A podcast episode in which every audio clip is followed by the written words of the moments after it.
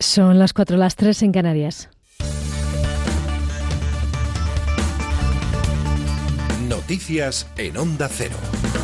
Muy buenas noches. La primera ministra británica, Theresa May, ha conseguido que su gobierno dé el visto bueno a lo que se podría denominar como un Brexit suave que incluiría, entre otras cosas, una zona de libre comercio entre el Reino Unido y la Unión Europea.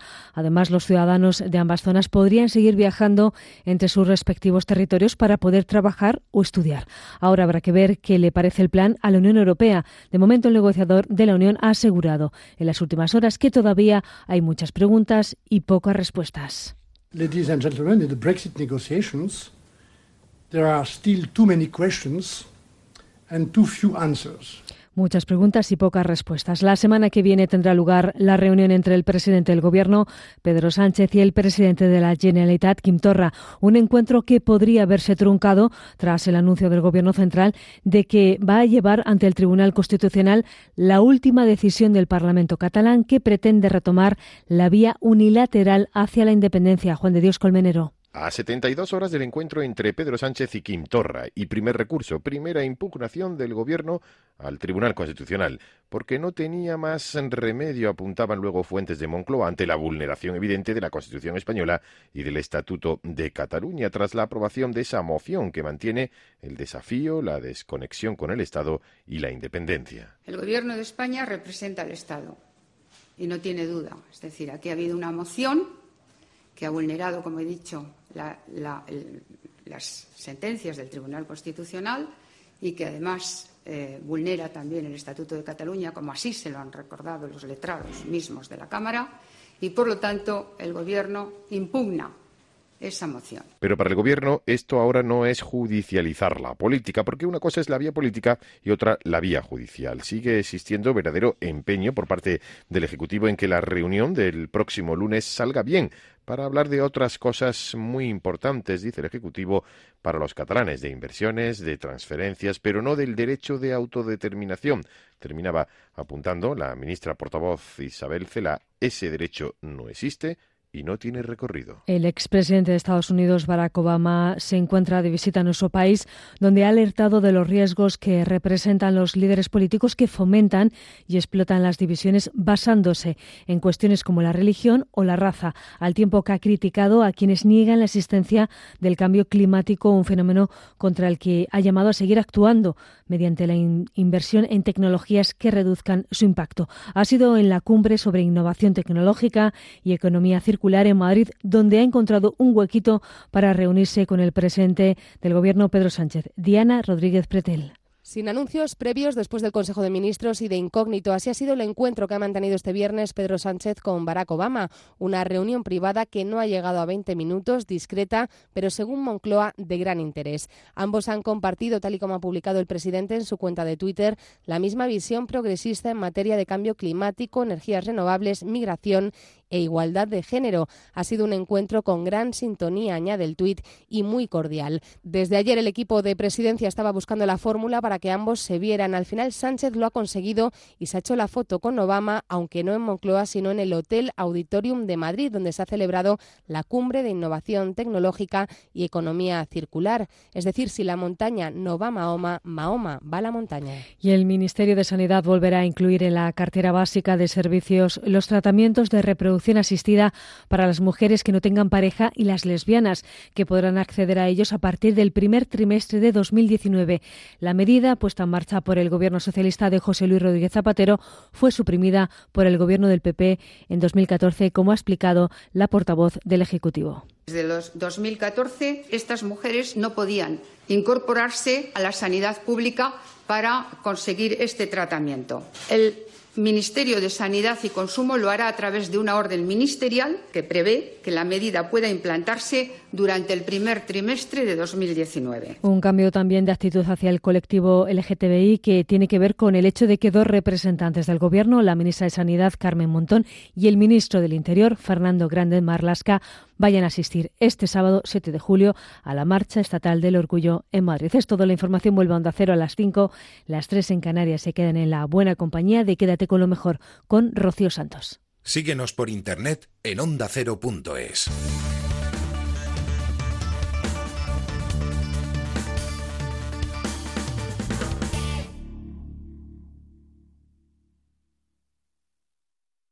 En buenas manos, pasión por la salud, por informarnos, por cuidarnos. Es que tiene una pasión por este tema que a veces eh, uno necesita de esa pasión, con la vocación que tiene de curar a los pacientes. Queremos tratar un asunto que se ha puesto muy de moda en todos los ámbitos, sobre todo de la mano de los pacientes. Y decía, no entiendo cómo no se le da difusión a este tipo de cuestiones. Bueno, hoy estamos en ello. Bartolomé Beltrán, en buenas manos. El programa de salud de Onda Cero, líder en su franja horaria. Te mereces esta radio. Onda Cero, tu radio.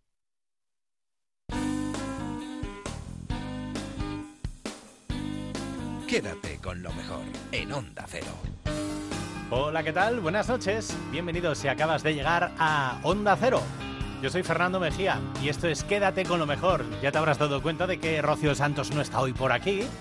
Se ha ido a disfrutar de unas muy merecidas vacaciones y me ha dicho, Fernando, ¿te apetece quedarte este verano también durante unas semanas haciendo Quédate con lo mejor? He dicho, vamos, lo mejor que me puede pasar, desde luego.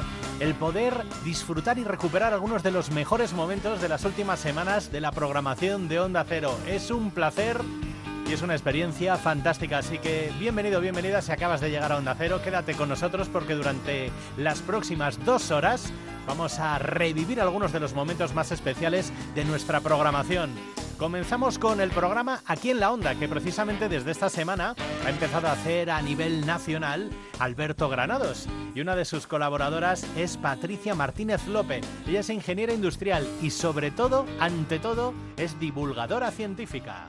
Pues vamos con la ciencia con Patricia Martínez López, ingeniera industrial, monologuista científica del grupo, del grupo Big Bang y fundadora de Proyecto Kenis, donde divulga ciencia a través del deporte. Tienes la oportunidad de contarnos de nuevo, ¿eh? por si no lo has hecho antes, qué es esto del Proyecto Kenis, para esos oyentes que se nos incorporan así ahora nuevos. Pues mira, Kenny significa conocimiento en varios idiomas, en africano, en holandés, y lo que intenta el proyecto es explicar eh, la ciencia a través del deporte, porque en España invertimos así un poquito, demasiado poco en investigación y desarrollo, y en cambio tenemos unos deportistas maravillosos que ganan muchísimas cosas y trofeos. Y digo, bueno, pues vamos a aprovechar el tirón de estos deportistas que dan tan buen ejemplo para además educar en ciencia y en valores como la deportividad, la superación, la motivación.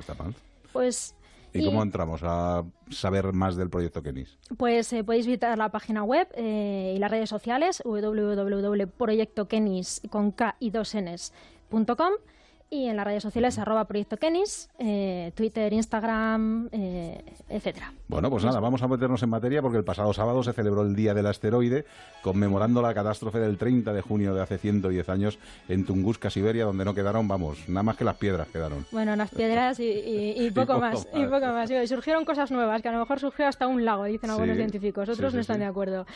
Bueno, en eh, el 30 de junio de hace 110 años entró un asteroide a la atmósfera terrestre a una velocidad de 53.900 kilómetros por hora, que aunque parezca increíble, eso es más rápido que Usain Bolt. Sí, sí, es difícil de pensar.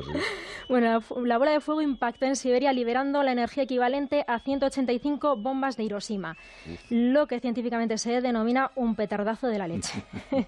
bueno, el equivalente sísmico es el de un terremoto de eh, nivel 5 en la escala de Richter y las fluctuaciones que originó este asteroide se detectaron incluso en Gran Bretaña. Oye, este Día Mundial de dónde surge? A ver, cuéntanos, porque no sé cuándo empieza. Surgió recientemente eh, durante, durante, una celebración en Tenerife de un festival de astrofísica. Estaban ahí muchos astrofísicos reunidos y dijeron: Vamos a hacer a una iniciativa para informar a la gente del riesgo real de impactos y la importancia de seguir investigando para detectarlos a tiempo. Y ahí surgió el Día Mundial del Asteroide. Se estima que en promedio un asteroide del tamaño de Tunguska caerá una vez cada 300 años. O sea que ya no nos pilla. ya no nos pilla, yo creo que no.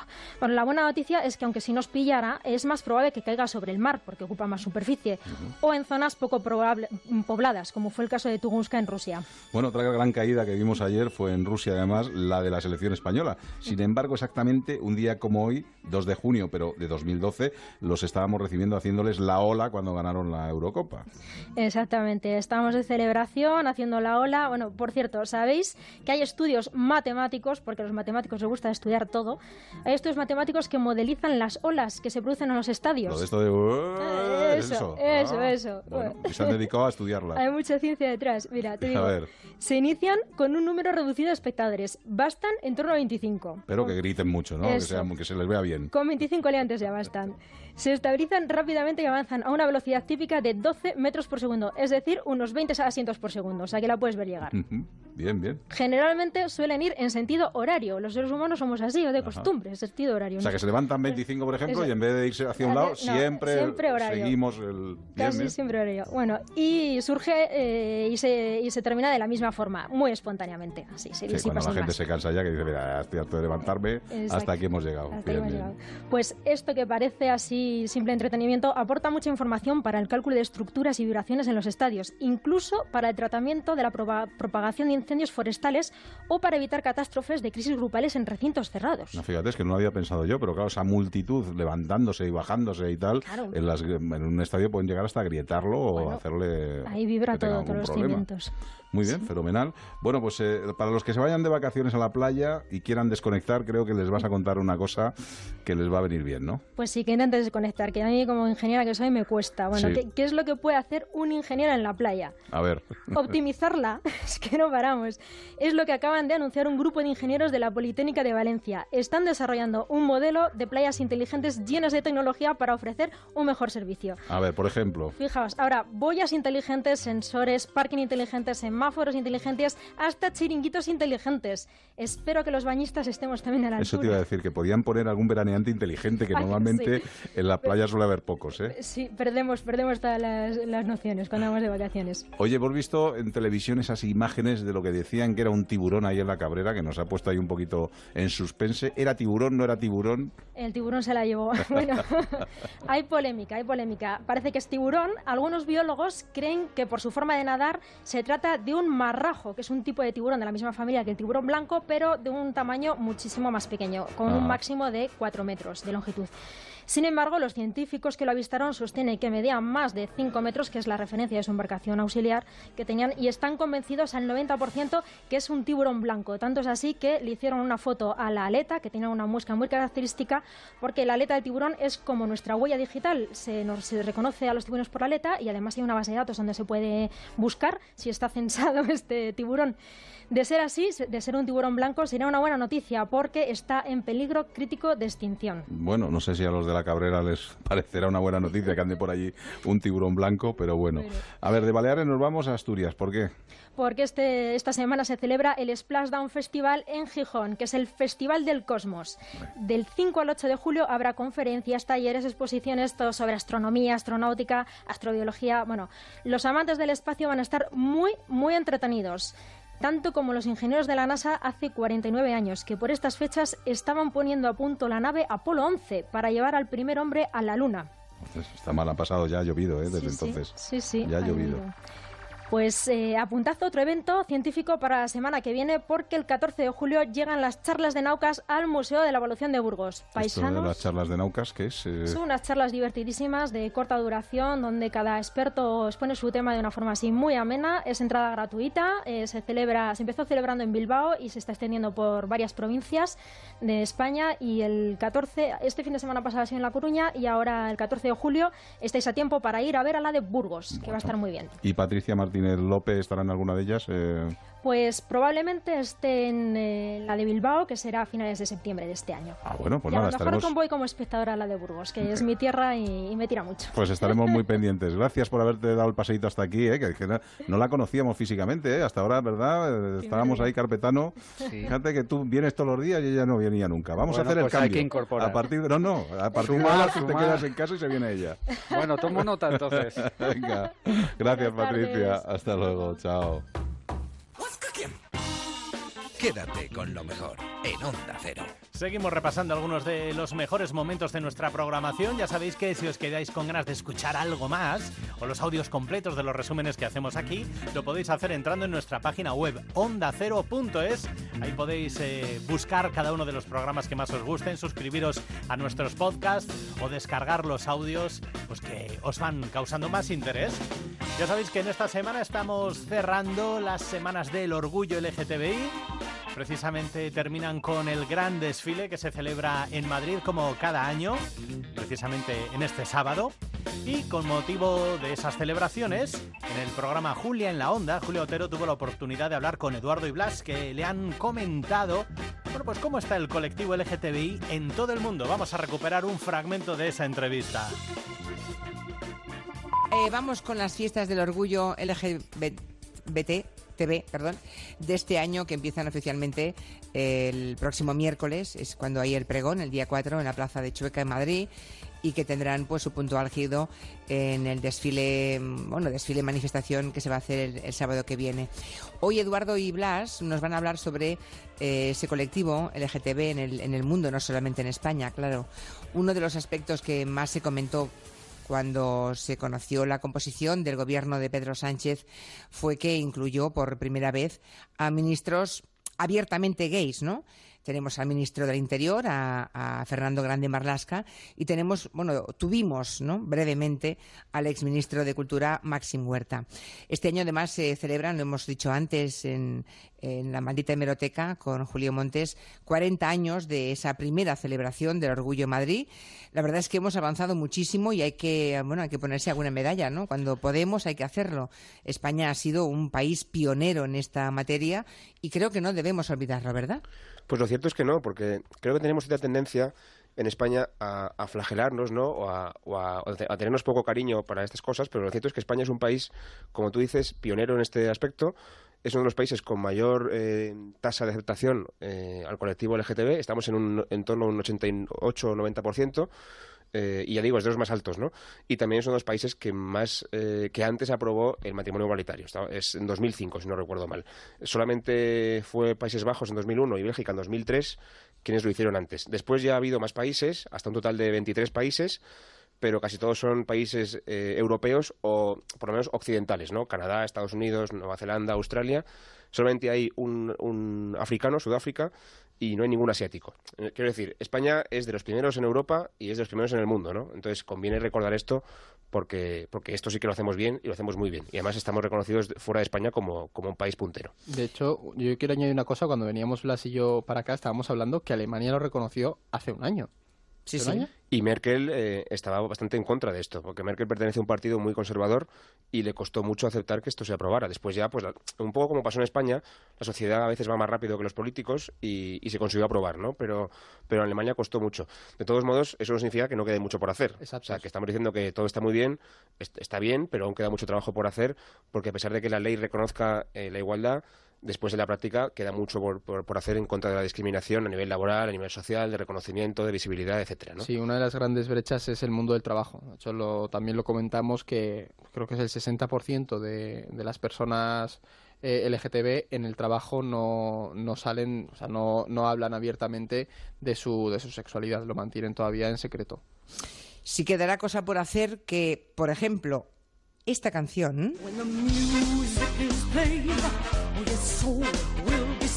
Este I Love to Boogie, que es un tema incluido en la banda sonora de la película Billy Elliot, no podrá verse en Hungría porque desde ese lugar de Europa hace unos días nos llegaba la noticia de que se iba a cancelar en Budapest ese musical, el musical Billy Elliot, porque había una enorme presión de una campaña homófoba que venía a decir que los niños que veían Billy Elliot, pues a lo mejor se convertían en gays, ¿verdad? O sea, aún están pasando estas cosas aquí al lado, en Europa. De hecho, ahí con esta canción y el tema de Billy Elliot hay que hacer una pequeña corrección. O sea, sí que hubo esta, esta campaña, ha existido y ha habido presiones y se canceló ese, ese espectáculo durante un tiempo. Finalmente se ha conseguido que continúe, que eso ha sido un, un, pequeño triunfo, pero la presión, la presión ha estado y nos muestra mucho de lo, que, de lo que ocurre actualmente en Europa del Este y en concreto Hungría es uno de los países en los que en su día eh, parecía que empezaba a abrirse en la, en la lucha por los derechos del colectivo LGTB, pero ha habido un retroceso bastante notable. En principio se podría ver como si fuera eh, el antiguo telón de acero, ¿no? Esta división que había en Europa en la época de la Guerra Fría entre la Europa occidental y la Europa, Europa del Este o, bajo el control soviético, ¿no? También en el sentido de, la, de la aceptación o de, o de la legalización de del matrimonio igualitario con el, con el tema del LGTB, etcétera, también se aprecia ese cierto telón de acero porque cuando pasas, digamos, de, de Austria, Francia, Alemania y tal, hacia, hacia el este, todo es mucho peor para, para el colectivo no tanto a nivel legal, porque hay muchos países que lo tienen legalizado o lo tienen más o menos regulado para, para luchar contra la discriminación, pero a nivel social es muy complicado, la tolerancia es mucho menor y, y de hecho, cuanto vas al este, peor, porque quizá el ejemplo más grande sea Rusia.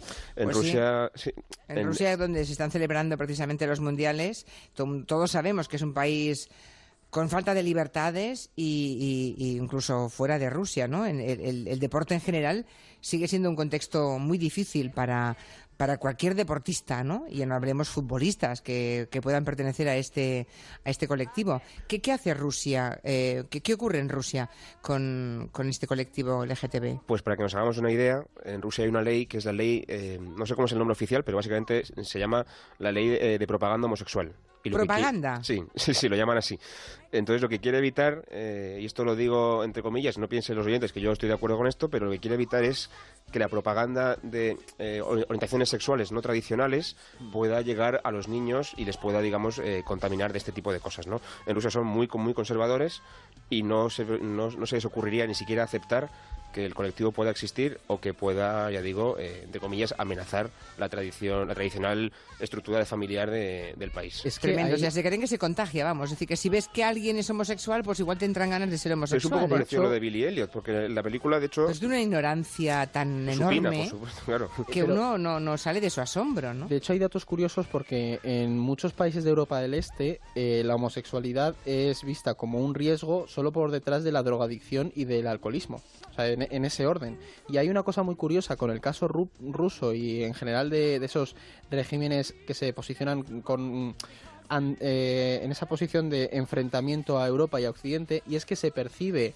esa influencia eh, de los- los- la defensa de los derechos LGTB como una importación de un modelo liberal y de democracia. Entonces se mezcla el, de- el lenguaje de la política anti-europeísta Ya. junto con una tradición religiosa homófoba, entonces ahí hay un guirigay bastante Es curioso. un poco como que los europeos nos quieren imponer sus, co- sus costumbres y nosotros no, compartimos esta idea, ¿no? Esto es como un poco lo que pasa en Polonia, en Hungría, en De Chequia... hecho, se habla de gayropa, y es una cosa que me llama... ¿Gayropa? Gayropa, ¿sabes? Hay un documental que trata todo este tema de los derechos LGTB y entrevistan a los líderes de estos movimientos y, e instituciones eh, rusas que persiguen a, a pues, ¿cómo llaman estos? Los enfermos y pedófilos, que es como los denominan, y hablan de las influencias de, de gayropa. Y es, es curioso esa asociación al liberalismo de enfrente.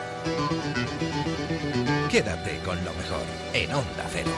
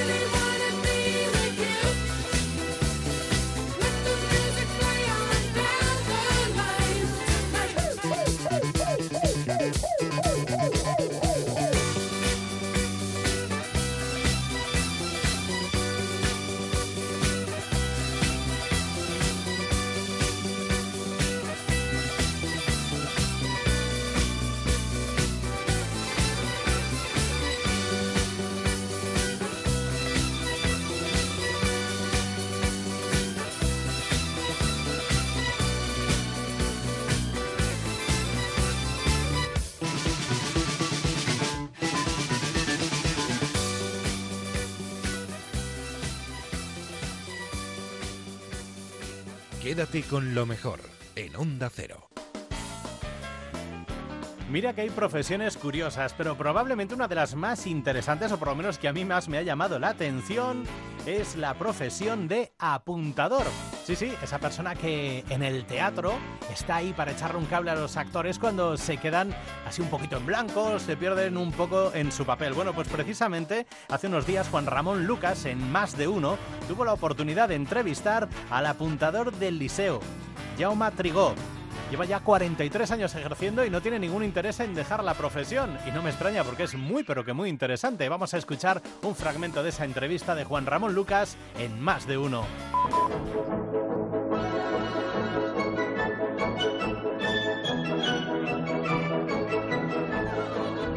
Bueno, hoy tenemos un. Un mix. Lo que- no, un bis. Ah, un bis, perdón. No se llamaría, en, en- en tu universo no se llamaría cuando alguien repite un bis. Sí, que eso pasa Una muy buena interpretación. pasa muy pocas veces. Tiene que aplaudir el público, dejarse la- las manos aplaudiendo para que, la- para que el cantante No, repita. no es como en el pop o tal, que aplauden un poco y salen Venga, la repito, no. No, aquí una cosa muy seria, muy seria. Tiene que estar por 5 o 6 minutos aplaudiendo allí, dale que te pego. ¿Usted ha hecho algún bis alguna vez? No. No, no pretendía molest- No, no, no, no, no, no, no me ha dado para tanto. Pero usted ha comido mientras cantaba. Eso sí, espagueti y lechuga también. La ¿Y, lechuga. y- y qué, qué- qué sucedía en su garganta y en el exterior de su alrededor? So- so- sobre todo en el exterior, porque ¿Salía te queda muy- expulsada la- Sí, Ah, sí, sí, sí, sí, se ve, además como hay mucho foco, se ve el trasluz. Sí. Y es una cosa muy O sea, desagradable. usted está comiéndose unos espaguetis y cantando Sí. y salen los espaguetis que usted expulsa al trasluz. Y ves como la soprano coge un ángulo de apartamiento inmediato. Ah, o sea, que está usted interactuando con alguien delante. Hombre, claro. Sí, sí, sí. Eso me pasaba con María Royoli haciendo una obra de Boadella, el pimiento verdi. Era con lechuga. El pimiento verdi. El pimiento verdi. Y era con lechuga y teníamos que cantar una- un dúo de Wagner y Sí. no- nos teníamos que mirar y aquello era bueno, claro, no, Era no, la mayoría de veces no acabamos. Wagner os hubiera asesinado con sus propias manos. Absolutamente. bueno, eh, bien. Yo no sé si Jaume Tribó. Hola, buen día, maestro Tribó. Buenos días. Buen día. Usted, ha, usted ha visto eh, eh, eh, cantar. Bueno, voy a recordar que Maestro Tribó es apuntador del liceo, lo ha sido durante 43 años, que estuvo hace un par de semanas Y y, lo nos soy, gustó lo tanto. soy. Lo sigue siendo. Hombre, emérito. claro, Eh, ¿Cómo emérito? Vamos, que va a ser para toda la vida. Y mientras la puerta al teatro... No está tengo Tribó. decidido hasta el 2047. Hasta el 2047. Pues sí, cada cual tiene sus. Ya, ¿cu- ¿Cuántos años tiene usted? Muchos. Lo Vale. voy a cumplir la, la semana que viene, voy a cumplir muchos. Va a cumplir muchos. Pues felicidades por tantos No años. puedo decir una cosa muy sencilla. Hace unos años me dijeron, usted cuando cumpla 65 años piensa jubilarse. Y yo respondí, 65, hace más de 10 años que los he cumplido, o sea que ya, ya me ha pasado el tren, ya está. Bueno, vamos a ver. Eh, ¿Usted ha visto a alguien cantar y comer en un escenario? A ver, pues quizás sí, algún nemorino de algún elixir de amores, sí, sí, que hacían el chorra por allí, es posible, sí, sí, algún nemorino. Supongo que el tenor Villazón habrá hecho de todo, sí. Seguro, sí. Rolando Villazón, los grandes tenores de la actualidad. Bueno, ahora está un poco en, en retirada, pero, pero hacía de todo en escena. La verdad que era, era divertidísimo verlo. Y seguramente cantando en Nemorino, que el Nemorino Oh. tiene una, pi- una pizzería, ¿no? Una, eh, un- vamos, un restaurante. No tenía, aquel aquella ocasión tenía un kiosco, pero es igual, pero él comía y hacía de Ya. todo, sí. sí, sí. Bueno, eh, recordemos, apuntábamos el otro día, pero lo recuerdo hoy, que Jaume Tribó escribió los anales del liceo de 1847 a 1897. Eh, hay una cosa muy... hay que- tengo muchas anotaciones aquí, otras que me ha hecho eh, don Zapata. En mil, esta es buenísima. En 1862 se hace una norma sin norma. Y entonces hay un aviso al público que dice, por indisposición de la cantante se suprimen las partes de norma. Pues ¿qué queda?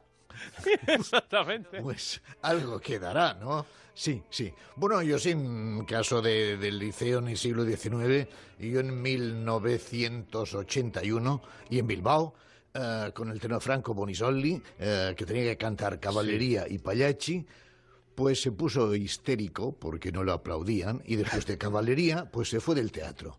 Y entonces hicimos, hicimos Pagliacci sin Canio, que también es una ópera muy interesante. Sin el protagonista. Sin tenor, ya está. Ah, ya, ya. Oye, eh, ¿es verdad que una señora de Cádiz dio a luz un bebé en el pasillo del segundo piso? Sí, exactamente. No, creo que era de la platea, el pero eso es de menos. Es una señora de Cádiz, una representación, creo que era de Guillermo Tell, de Rossini, y esta señora de Cádiz, pues, eh, parió un niño que, como se decía siempre, era un robusto niño. No sé que todos los niños que nacían... todos eran- robustos, sí. Todos eran robustos. Pues así se anuncia en el diario de Barcelona. Pues la señora de Cádiz eh, pa- parió el niño robusto y entonces la empresa muy buena pues le colocaron un- una cama en las misma en el mismo teatro porque ella vivía en una pensión y para que estuviese más tranquila pues le pusieron un- una cama dentro del- de las oficinas lo que fuese del teatro muy Ah, bien ¿Y vivió un Y- tiempo allí o cómo fue eso? no dos días dos días Ah. hasta ahí iban No es suficiente para el niño robusto, para que el saliera niño, de... el niño robusto estaba muy bien y Sería entonces interesante saber si el niño robusto luego terminó como cantante de ópera. Eso no lo sabemos, pero sabemos cómo se llamó. ¿Cómo se llamó?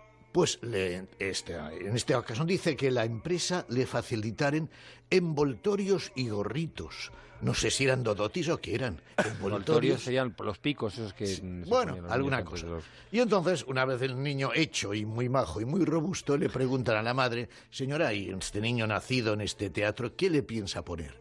La señora, como era de Cádiz, pues dijo, Eliceo. ¿Eliceo? Eliceo. Y el niño arrastró toda la vida el nombre de Eliceo por el mundo. Eliseo. Eh, sí. Qué bonito. Eliseo, qué bonita historia. Pero lo del nombre es fantástico. Eliseo. Eliseo. Eliseo. Oye, llama, y el otro día me contaba eh, eh, que le gustará mucho a los, a los oyentes, lo- es que se me ha liado la palabra con el otro, lo de los orgasmos, por favor, ¿qué eran los orgasmos? Los orgasmos eran, pues, una lo que se, actualmente se dice como un track, una situación de nerviosismo, de incomodidad. eh, y entonces, pues, todas las críticas del siglo XIX salen los orgasmos, pero de, de todo tipo. Eh, no sé, a ver, una frase de, un orgasmo. Dice, mira, una Lucia 1858, leo que la señora Deliani dice que canta la parte de Lucia anonadada por el orgasmo. Espera, es que se había estudiado la ópera en tres días. O sea, si tú, tenor Zapata, te estudias, no sé, cuánto tardas en estudiarte una ópera. Yo día y medio, ya saben, ¿no? Porque te tengo a ti, Pues no hay ningún imagínate el orgasmo. Porque si esta buena señora con tres días le sale el orgasmo porque no había tenido tiempo de estudiárselo mejor, pues así funcionaba la, las críticas. Entiendo que el, el término orgasmo tiene aquí una acepción diferente. Totalmente, claro. Sí, sí, sí, Porque en el Si no me primer pierdo. diccionarios decían que era una situación de, de, de una, una exaltación. Ya. Pero ahora el orgasmo nos ha cambiado. Mira, algunas cosas tenemos que agradecer a la ciencia. Pues tenemos los orgasmos diferentes. Sí. Y, y- y las críticas pues recogen. A ver, a ver, uno que me gusta mucho es en 1978 en Guillermo Tell. Hago un paréntesis para decir que Guillermo Tell es la ópera maldita del liceo porque cayó el 7 de noviembre de 1893 y que fue cuando echaron la bomba. Y con Ah, la sí. bomba del liceo, pues eh, ya es un límite, una frontera hacia para la temporada. Durante un Guillermo Tell, que no era este, sino que el año 1832, leo que el señor Steger dice que estuvo bastante atacado de orgasmo. Particularmente en el primer acto, claro, allí es donde los orgasmos salen, en cuyo dúo no le bastó su talento de cantor dramático para contrarrestar lo anormal de su órgano. ¿Lo normal de su órgano? De su órgano. ¿A qué se refería? La, pues al cuello, ¿no? A la voz. A la voz. A la voz. Sí, sí, sí. Señor. Sí, sí, sí. Imagínate que salieran las crónicas esa a día de hoy. Sí, sí. A ver quién veo por aquí. su orgasmo y del... Sí, ya. Quédate con lo mejor en Onda Cero. Momento ahora para marcharnos hasta la Rosa de los Vientos en este resumen semanal que hacemos en Onda Cero, recuperando algunos de los fragmentos de nuestra programación. Como te digo, nos vamos hasta la Rosa de los Vientos porque Laura Falcó Lara, en Ecos del Pasado, nos ha hablado de un edificio construido en 1904 en Indonesia. Un edificio en el que pasan cosas curiosas. Vamos a escuchar qué es lo que nos decía Laura Falcó Lara en La Rosa de los Vientos. Es un edificio tremendo. Era blanco, hoy es eh, negro, o fue negro, y se dejó de usar. Vamos a hablar eh, sobre lo que pasa en ese edificio y para hacerlo nos tenemos eh, que trasladar a Indonesia. Y lo vamos a hacer aquí en Ecos del Pasado con la presidenta de Prisma Publicaciones, con Laura Falcó Lara. Laura, muy buenas, ¿qué tal? Buenas noches, Bruno. Nos eh, vamos hasta Indonesia para hablar de este edificio que está en la Wat Cebu. Exacto, un edificio, eh, como dices, en Indonesia, un edificio que fue diseñado por Cosman Citroën y cuya construcción empezó en 1904, o sea que ya tiene su tiempo. ya tiene casi un siglo. Eh, Citroën no suena a coches en primer lugar, eh, bueno, pero hay que decir que, por ejemplo, uno de los edificios, o quizá el edificio más bonito de Nueva York, es el Chrysler. Bueno, pero es que esas empresas eh, corresponden a una serie de personajes, o unos apellidos, y hacían muchas cosas y se fueron conocidos por los automóviles, pero también son conocidos, en este caso Citroën, por los edificios y en este caso en concreto es uno de ellos que tardó en eh, llevarse a cabo casi 20 años, eh, pero es un edificio fantástico. Efectivamente, empezó por lo que se denomina actualmente el edificio A, que se completó en, el mil en mil- 1907, y luego empezó por el B, que, es el que además ya veréis que tiene más fenómenos y más cosas en él, y eso se terminó en el 19. Y originalmente fue pensado y fue utilizado por la compañía ferroviaria de las Indias Orientales Holandesas. Pero es cierto que como todos estos edificios que luego con el tiempo pues les dan otros usos. En este caso, después de que los japoneses invadieran Indonesia en el 1942, el ejército japonés se hizo cargo de este edificio. Y ahí empieza un poco ya la historia que realmente nos lleva a por qué actualmente está embrujado el lugar, ¿no? La Segunda Guerra Mundial eh, fue muy importante en el devenir eh, del edificio, un edificio que su aspecto es eh, bastante terrible y su historia coincide también con su aspecto. Efectivamente, como decíamos, el edificio B en esa época se convierte precisamente en una prisión. En ella hay muchísimas ejecuciones. Y no solamente eso, sino que cuando el edificio fue retomado por los holandeses en la batalla de Semarang, en octubre del 45, las fuerzas holandesas lo empiezan a utilizar, empiezan a utilizar los túneles que comunican el edificio A con el B para luego colarse lo que es la ciudad. Eh, se produce una gran batalla, que además parte de ella se da entre los túneles y dentro del edificio, donde numerosos combatientes indonesios eh, mueren, pero también mueren empleados que trabajaban en el edificio y fueron asesinados. Es decir, ahí tenemos ya un primer suceso trágico que llena ese edificio pues de impregnaciones y de cosas extrañas. Impregnaciones y cosas extrañas eh, que sobre todo se notan en lo que han observado las personas que han estado allí.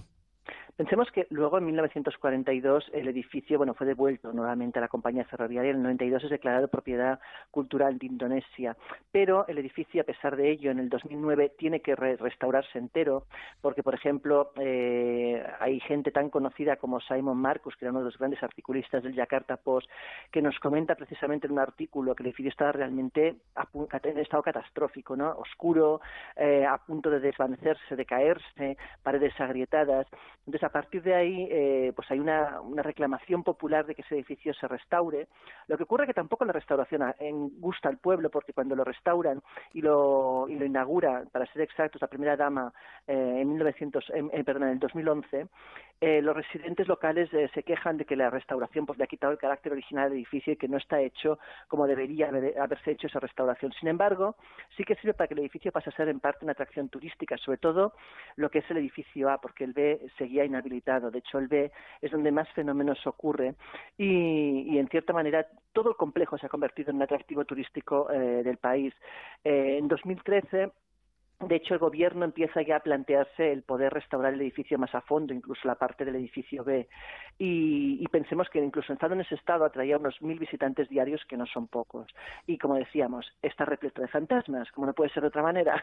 El articulista que mencionabas decía que este edificio tiene una imagen espeluznante y luego se han contado, como dices, eh, muchos eh, testimonios, fantasmas y alguna cosa que vamos a comentar que engarza lo que ocurre ahora con el folclore Efectivamente, mira, eh, se dicen que hay varios fantasmas curiosamente sin cabeza, eh, que nos hace plantearnos si realmente, pues, eh, muchos de esos soldados que combatían fueron en cierta manera decapitados, porque si no la explicación de por qué aparecen fantasmas sin cabeza es un poco extraña. Pero por lo visto es bastante habitual verlos, sobre todo en el edificio, en el sótano. Y como decías, tenemos otro fantasma, o más que un fantasma es un personaje de leyenda eh, vampírica, sobre todo en este caso lo asocian a una especie de vampiro, que como decías tiene mucho que ver con las leyendas y con la tradición indonesia, ¿no? Que es un Pontianak. ¿Qué es un Pontianak? Bueno, en este caso particular, el Pontianak se le representa como una mujer de piel clara, pelo largo, vestido blanco. Dice que es capaz de asumir un aspecto hermoso para aprovecharse así de los hombres. Comentan que es el espíritu de una mujer muerta durante el embarazo. De hecho, es más, en la colección de cuentos El archivo del cónsul de, Paul eh, de 1977 se relata que este fantasma fue una invención de las esposas malayas que querían disuadir a sus maridos de los encuentros sexuales aleatorios con mujeres que se encontraban en las carreteras por las noches. De ahí que el folclore creó este personaje, que era una mujer que podía atacarlos y por tanto les generaba una cierta eh, precaución a la hora de parar en una carretera a coger a una mujer desconocida, ¿no? En el folclore comentan, por ejemplo, que los gritos del bebé indican la presencia de que hay cerca un Pontianak. También la fragancia floral puede ser, puede ser eh, una manera de detectar que hay cerca uno, aunque cuando ya lo tienes prácticamente encima, esa fragancia teóricamente floral se convierte en un hedor horrible. Esta criatura, no, no, ya verás que tiene, tiene su aquel, Sí, mata a sus eh, víctimas tradicionalmente es eh, parecido a un vampiro, pero lo que hace es eh, tremendo, ahora lo vamos Es- a no, no, conocer. es horroroso, es horroroso. Esta criatura mata a sus víctimas excavando en sus estómagos con sus uñas afiladas y devorándolas. Y en algunos casos, sobre todo cuando son hombres que, según el folclore, pues intentan igual ser infieles a sus mujeres, lo que hace el Pontianak es arrancar sus órganos sexuales con sus propias manos para vengarse. O sea que tela. También dicen que si la víctima tiene los ojos abiertos cuando se le acerca el Pontianak, se los El Pontianak encuentra, por lo visto, también a sus víctimas rastreando el olor de su ropa. Por eso, por esa razón, durante mucho tiempo, los malayos se negaban a dejar ninguna prenda fuera de sus residencias durante la noche, por miedo a ser perseguidos por los Pontianak. O sea, como podemos ver, es un personaje de leyenda, pero tétrico, vamos, eh, para aburrir, ¿eh? La verdad es que lo que hacía y lo que hace es una historia, bueno, eh, es que nos eh, deja sin nada. Pero yo siempre digo que el folclore muchas veces, evidente, bueno, casi siempre responde a necesidades o a cosas que el pueblo en aquel momento reclama, ¿no? Y en este caso, pues fíjate eh, lo cruel de la- de la- del folclore, ¿no? De buscar un personaje, pues en este caso, pues eso, una especie de vampiro asesino de hombres infieles, me parece, vamos, increíble, o sea, me parece el- divertidísimo. Bueno, pero no solamente de Pontianak que vive este edificio, también hay otras No. apariciones y otros hechos extraños. Sobre todo, aparte de los que decíamos, de los hombres decapitados, hay un personaje que es quizás el más visto en el edificio y el más popular, que es una mujer holandesa. Cuenta la leyenda que esa mujer se suicidó allí, en ese edificio, y que su fantasma, eh, además, eh, durante una grabación que hicieron para la, para la televisión local, quedó registrado en una cinta. O sea que eh, no es una cosa que simplemente sea una habladuría de la gente, sino que además hay un registro gráfico involuntario de ese personaje que es esa especie de mujer holandesa que por lo visto vaga por los pasillos.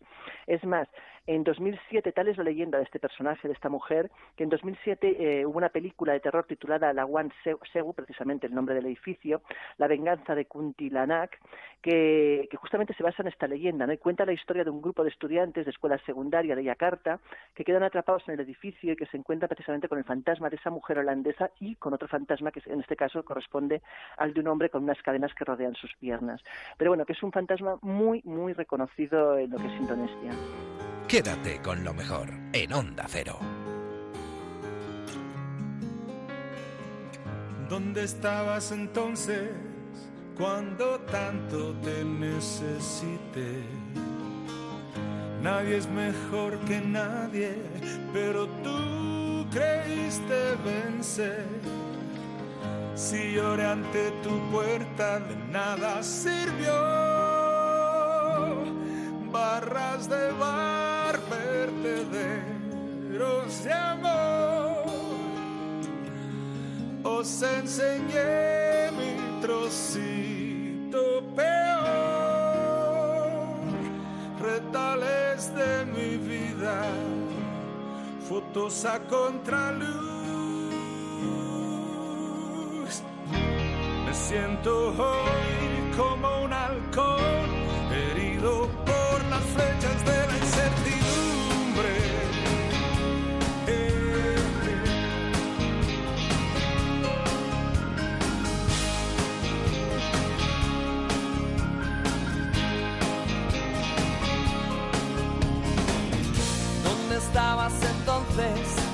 cuando tanto te necesité? Nadie es mejor que nadie, pero tú creíste vencer. Si lloré ante tu puerta, de nada sirvió. Barras de bar,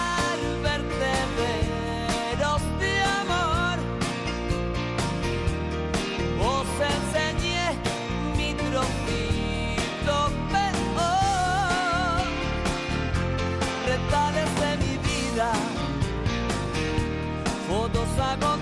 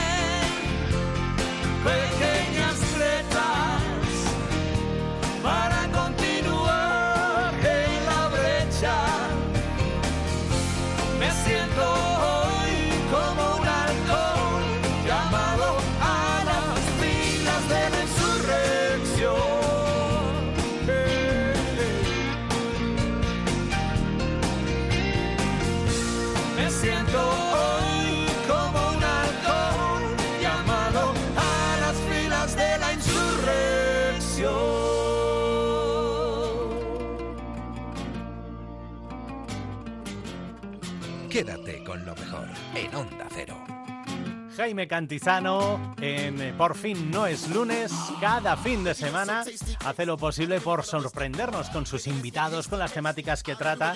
Y de hecho hace unas semanas tuvo la oportunidad de hablar con Awan Subu. Sé que he dicho mal su nombre, pero la historia que tiene detrás esta persona es impresionante. Es una chica china residente en Sevilla y a través de su óptica ya ha publicado dos novelas gráficas sobre, bueno, pues cómo ve ella nuestra cultura, cómo la ve nuestra cultura ella. Es muy interesante, ¿eh? viene a presentarnos Andaluchinas por el mundo. Ha estado con Jaime Cantizano en Por fin no es lunes. Juan Zhu Tengo un problema con los nombres, como se ha podido comprobar. Eh, ella es una chini pueblerina. Tiene unos padres muy chinos y muy tradicionales. Tras nervios, ansias y dejar atrás a su familia, sus amigos, su pueblo y sobre todo el restaurante chino de sus padres, por fin llegaba a la capital. Tenía 18 años. Gazpacho Agridulce eh, era una novela gráfica que nació para romper con humor todos los tópicos sobre la población china afincada en nuestro país.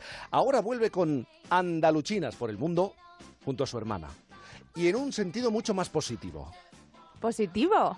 Porque el primero fue un poco agridulce, ¿no? Aquello de los prejuicios, de los prejuicios eh, que tenemos sobre la población china en España.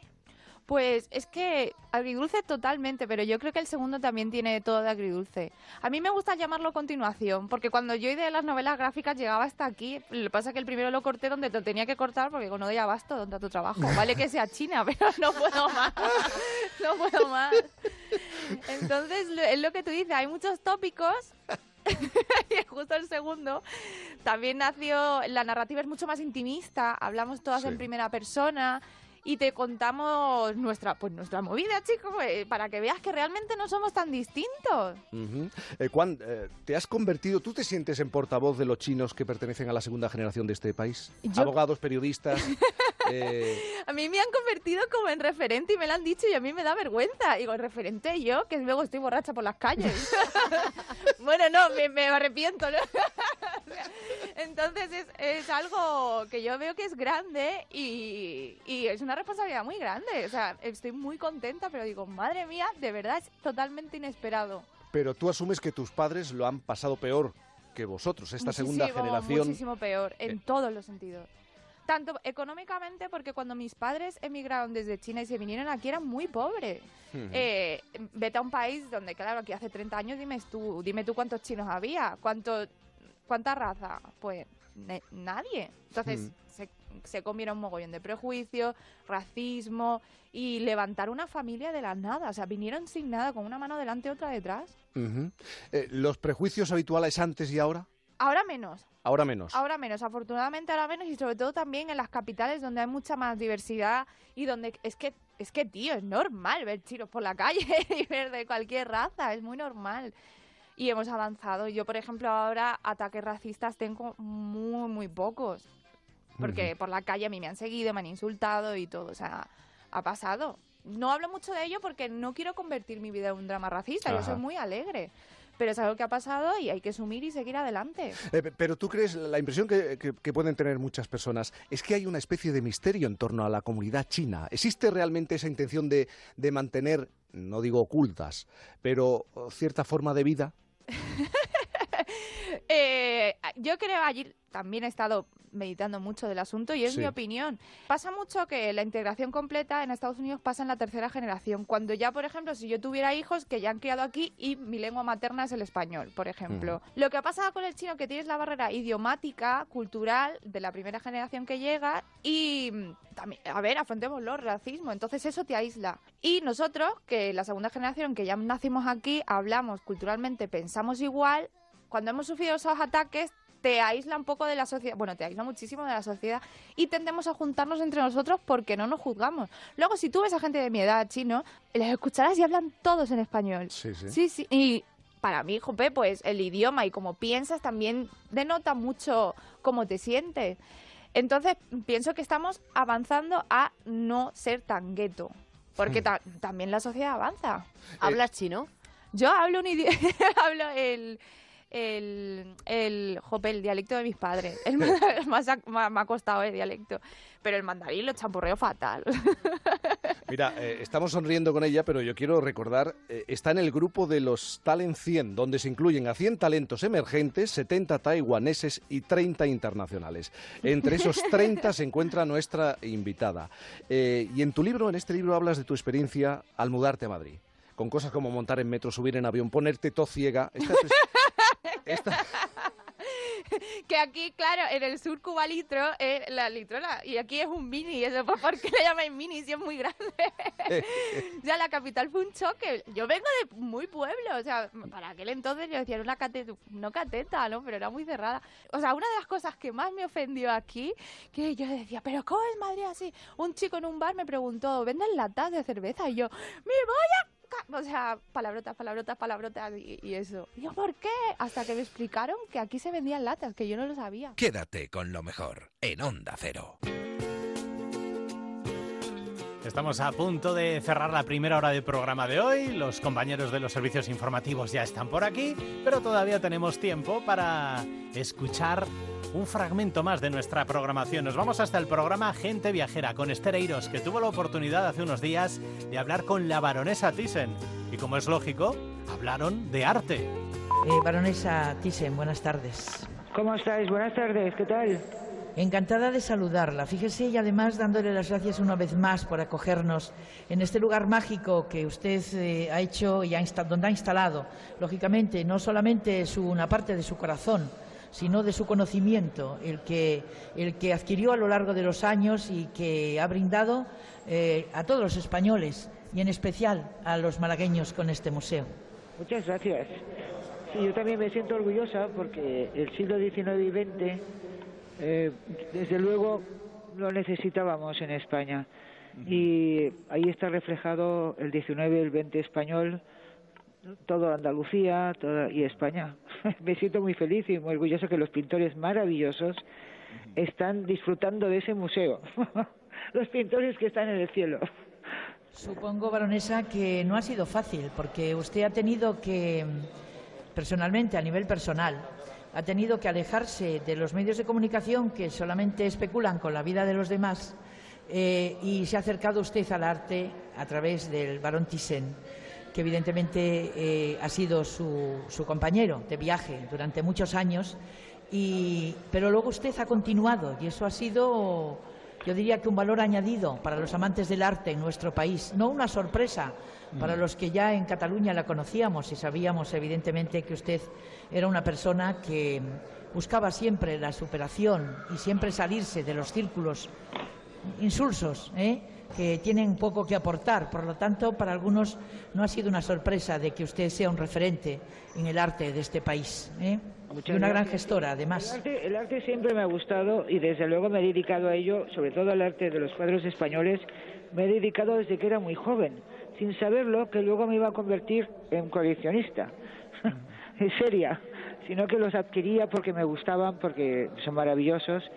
Y mi marido, a mi marido también le gustaban muchísimo los cuadros españoles, entonces fue maravilloso el poder reunir esta gran colección que ahora está en Málaga de por varios años y por muchos años y que, que el pueblo, que la gente, que todos los, bueno, los turistas sobre todo que no, no tienen mucha información sobre los cuadros españoles tan bonitos y tan arraigados en nuestra Andalucía.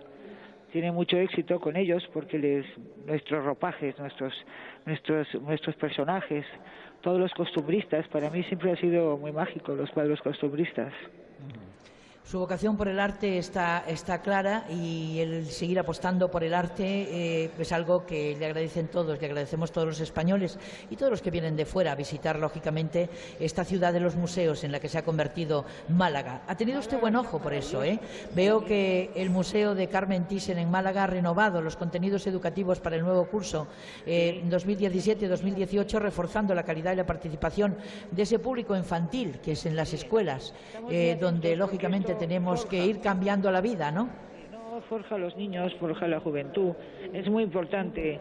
El arte está, es, es intemporal, es, está por encima de todo el arte. No, no hay leyes, es libre, es, la- es lo más libre que hay el arte, porque estos sentimientos y luego con la sabiduría del pintor que sabe hacerlo y que, que ha recibido ese, ese regalo del cielo, que lo sabe hacer.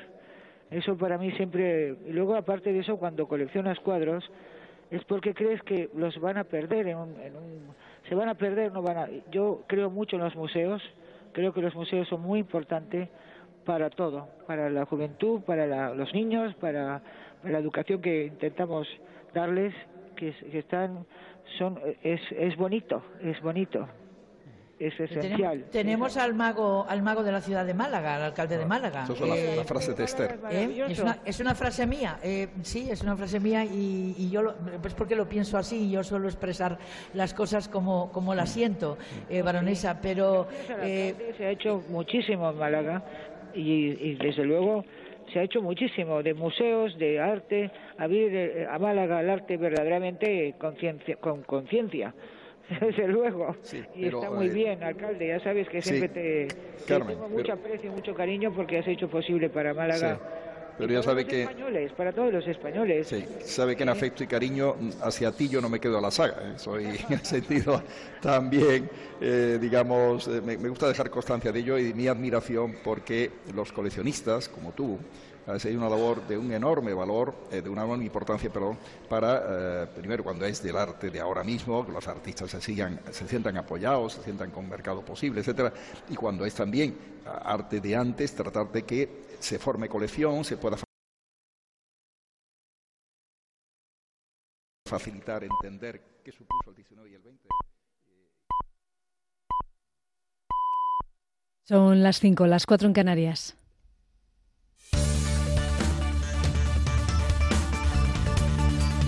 Noticias en Onda Cero.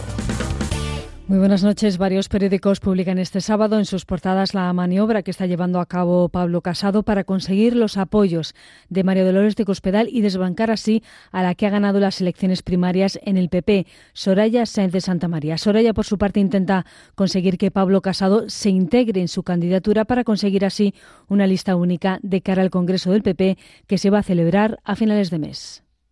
Quiero dirigirme, en primer lugar, a mi compañero Pablo Casado, con el que he podido hablar un momentito. Y me dirijo a él porque juntos afrontamos esta segunda etapa. Nuestros militantes quieren y merecen un esfuerzo de integración y de unidad.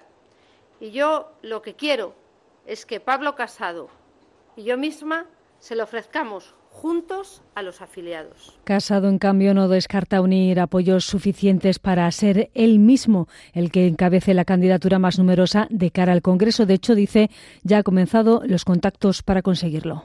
y por tanto a partir de mañana tendremos ya una agenda intensa en la que quiero hablar con todos los compromisarios, con todos los líderes territoriales con los que ya estoy hablando esta mañana y sobre todo simplemente decir que yo sigo planteando una candidatura de unidad, pero que considero humildemente que es este proyecto el que garantiza que todo el mundo se sienta integrado.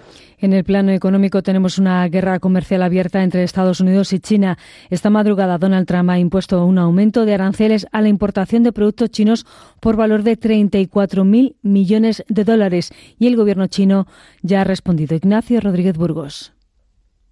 La guerra comercial entre China y Estados Unidos es un hecho. Las negociaciones entre Pekín y Washington fracasaron. Donald Trump acusa a China de competencia desleal y ha iniciado este conflicto comercial de aranceles. La Casa Blanca ha impuesto aranceles del 25% a más de 800 productos tecnológicos e industriales chinos por valor de 34.000 millones de dólares, aunque por ahora se salvan los teléfonos móviles, lo más vendido a las familias estadounidenses. Sí que afectará a la industria, en especial a los componentes automovilísticos. China no se ha quedado parada y pronto ha reaccionado. El portavoz del Ministerio de Exteriores de Pekín, Liu Kang, habla de contraataque.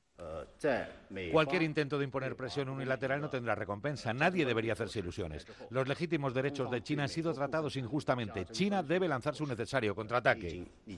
Los chinos han contestado con un arancel del 25% a una lista de 500 productos estadounidenses como la soja, la carne de cerdo, el whisky, acero y coches, por valor también de 34.000 millones. Se teme una escalada en el enfrentamiento y el mismo Donald Trump afirma estar preparado para llegar a grabar productos por valor de medio billón de dólares. Europa, por su lado, teme ser la siguiente en la lista. La Comisión Europea ha aprobado este viernes tres programas por valor de 90 millones de euros para reforzar las fronteras de los países del Magreb y ayudarles en la gestión de la migración en la ruta del Mediterráneo central. Esta ayuda sigue a la decisión de los líderes europeos en la cumbre del 28 y 29 de junio de intensificar su apoyo a los países del norte de África para hacer frente a los flujos migratorios hacia Europa. Desde Italia, Uno de los países que ha cerrado sus puertos a la acogida de migrantes ha sido el propio Papa el que ha puesto en duda la actitud del gobierno italiano al poner en valor el trabajo que hacen las ONGs que rescatan a migrantes en el Mediterráneo. Corresponsal en Roma, Daría Menor. La única respuesta sensata a la inmigración es la solidaridad y la misericordia. Este es el mensaje que ha dejado hoy el Papa Francisco durante la misa que ha presidido en San Pedro para recordar la visita que hace cinco años hizo a Lampedusa, la pequeña isla italiana situada en el centro del Mediterráneo que simboliza el drama de la inmigración. En su homilía, el Papa ha apoyado a las ONGs que realizan rescates en el canal de Sicilia. Quiero expresar mi agradecimiento por encarnar hoy la parábola del buen samaritano quien se detuvo a salvar la vida del pobre hombre sin preguntarle cuál era su procedencia, sus razones de viaje o sus documentos. Simplemente decidió de hacerse cargo y de salvar su vida. Han participado en la misa unos 200 refugiados y cooperantes, entre los que estaba Oscar Camps, fundador de la ONG española Open Arms. Es todo, la información vuelve a Onda Cero a las 6, las 5 en Canarias. Se quedan en compañía de Quédate con lo mejor con Fernando Mejía. Síguenos por internet en ondacero.es.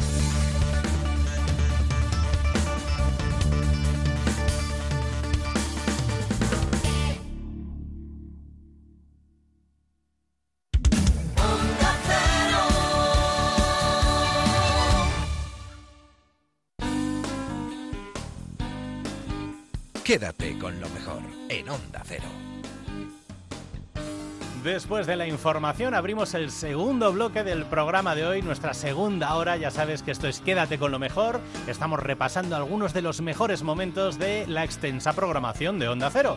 Y como son tantos, no hay tiempo que perder. Nos detenemos ahora en el programa Más de Uno, en el tramo que presenta Carlos Alsina, porque hace unos días tuvo la oportunidad de entrevistar a José María Álvarez Payete, el presidente ejecutivo de Telefónica. Y estuvieron hablando de muchas cosas y entre otras José María Álvarez Payete le explicó a Carlos Alsina que la robotización creará más empleo del que va a destruir, entre otros muchos temas. Vamos a ver de qué más hablaron. Todo cambia mucho más deprisa que antes. Que antes las revoluciones, llamábamos revoluciones a cosas que pasaban durante 30 años. Y ahora una revolución se produce de una, de una semana para otra. En su horizonte, usted que controla estas en su horizonte, para dentro de 10 años, por ejemplo, ¿Cómo será nuestra, nuestra vida cotidiana? ¿En qué habrá cambiado por el hecho de que mi nevera se pueda conectar eh, a través de Internet a mi teléfono móvil y esas cosas? Bueno, lo primero es, eh, lo que estamos viviendo es una revolución eh, y es la mayor revolución tecnológica de la historia de la humanidad. Nunca en la historia de la humanidad se ha acumulado tanta tecnología en un momento concreto del tiempo. Esto es medido en PIB per cápita un impacto de cuatro veces la revolución industrial. Y por lo tanto, desde esa perspectiva, lo está cambiando todo como cambiaron todas las anteriores revoluciones. El mundo de la cultura, la economía, la política, eh, la sociedad en general. El periodo de tiempo es, es, es muy intenso. Durante los próximos tres años, el 90% de los smartphones que vendamos, eh, cualquiera de los operadores, tendrán inteligencia artificial incorporada. Inteligencia artificial no es, solamente, no es una única tecnología, es reconocimiento de voz, reconocimiento de imagen, algoritmos de aprendizaje profundo. Y ahora imagínese todas esas tecnologías sobre las aplicaciones que tenemos ahora mismo. Va a ser muy, muy rápido ¿no? y va a tener un impacto profundo en muchas cosas. ¿no? Y por eso hay que conocerlo. Eh, yo creo que va a ser muy bueno porque va a generar mucho valor y va a permitir solucionar muchos temas pero hay que conocerlo y, enmarcarlo y encauzarlo. Siempre que hablamos de, inteligencia artificial nos surge la misma preocupación, que es si, por ejemplo, eh, los ordenadores se encargarán de presentar programas de radio y, por tanto, los presentadores no seremos necesarios. Los contertulios ya tienen muy asumido que los suyos sí lo pueden hacer los, los ordenadores. Porque, claro, en una compañía como Telefónica, que tiene, ¿cuántos empleados tiene ahora mismo? 125.000. 125.000 empleados en, en todo el mundo. Directo, sí. 125.000 empleados. Cuanto más avanza la inteligencia artificial, más puestos de trabajo irán siendo desempeñados por, por las máquinas. Eh, eso para Telefónica, ¿cómo, ¿cómo se plantea? Porque habrá muchos de sus empleados, de esos ciento y pico mil, que estén diciendo cuanto más avanzamos en esto, más en riesgo está nuestro propio puesto de trabajo. ¿Usted tiene hecha alguna estimación de cómo le va a afectar a la plantilla de la compañía el avance en esa, en esa materia? Bueno, nosotros creemos que esto lo que va a hacer es, como las otras revoluciones, eh, afectará a empleo y creará mucho empleo. Creemos que va a crear más empleo del que va a destruir. Lo que tenemos que gestionar es esa transición. Cómo gestionamos la desaparición o la afectación de unos puestos de trabajo para la creación de otros. Y por eso estamos dedicando muchísimo dinero, muchísimo esfuerzo a, formación. Creemos que una parte de, esa, de, esas soluciones está basada en la educación, pero no solo en Telefónica, en general en la sociedad. Vamos a tener que hacer un esfuerzo de, educación importante, educación no solamente en las escuelas, para generar esos empleos. El 60% de los chavales que empiecen o que estén en primaria ahora van a trabajar en empleos que hoy no existen. Por lo tanto, el formarles a medida que se van, pero también en la, en la universitaria y yo creo que también y sobre todo en la formación profesional, el, el, reentrenar a gente para nuevos empleos. Y yo creo que más que una destrucción de empleo, lo que va a hacer es un cambio en la naturaleza del empleo. Hoy presentan ustedes el manifiesto por un nuevo pacto digital. Eh, que consiste exactamente en que cuando usted habla de, una constitución digital que recoja los, los derechos y entiendo que también los deberes de los ciudadanos, porque al final los usuarios ya somos o vamos a acabar siendo todos. Eh, ¿La constitución digital qué es exactamente? Lo que significa es que en el mundo en el que, en el que estamos hoy ya y en el que va a venir, lo va a afectar a todo, como decía antes, y por lo tanto es necesario el que definamos cuál es el marco que le queremos dar a esta revolución cómo queremos que sea eh, el tráfico en las carreteras con coches que se conducen solo, qué marco le queremos dar a la biotecnología cuando descifrar el genoma humano hoy se puede hacer por céntimos de, dólar. ¿Qué queremos hacer con el sistema impositivo cuando el sistema impositivo no está pensado para modelos de negocio como los actuales? ¿Cómo queremos proteger la información o la seguridad y la privacidad de los individuos en un mundo digital? Eh, ¿Qué transparencia tenemos que exigirle a la gente o a las empresas que manejan datos de los ciudadanos?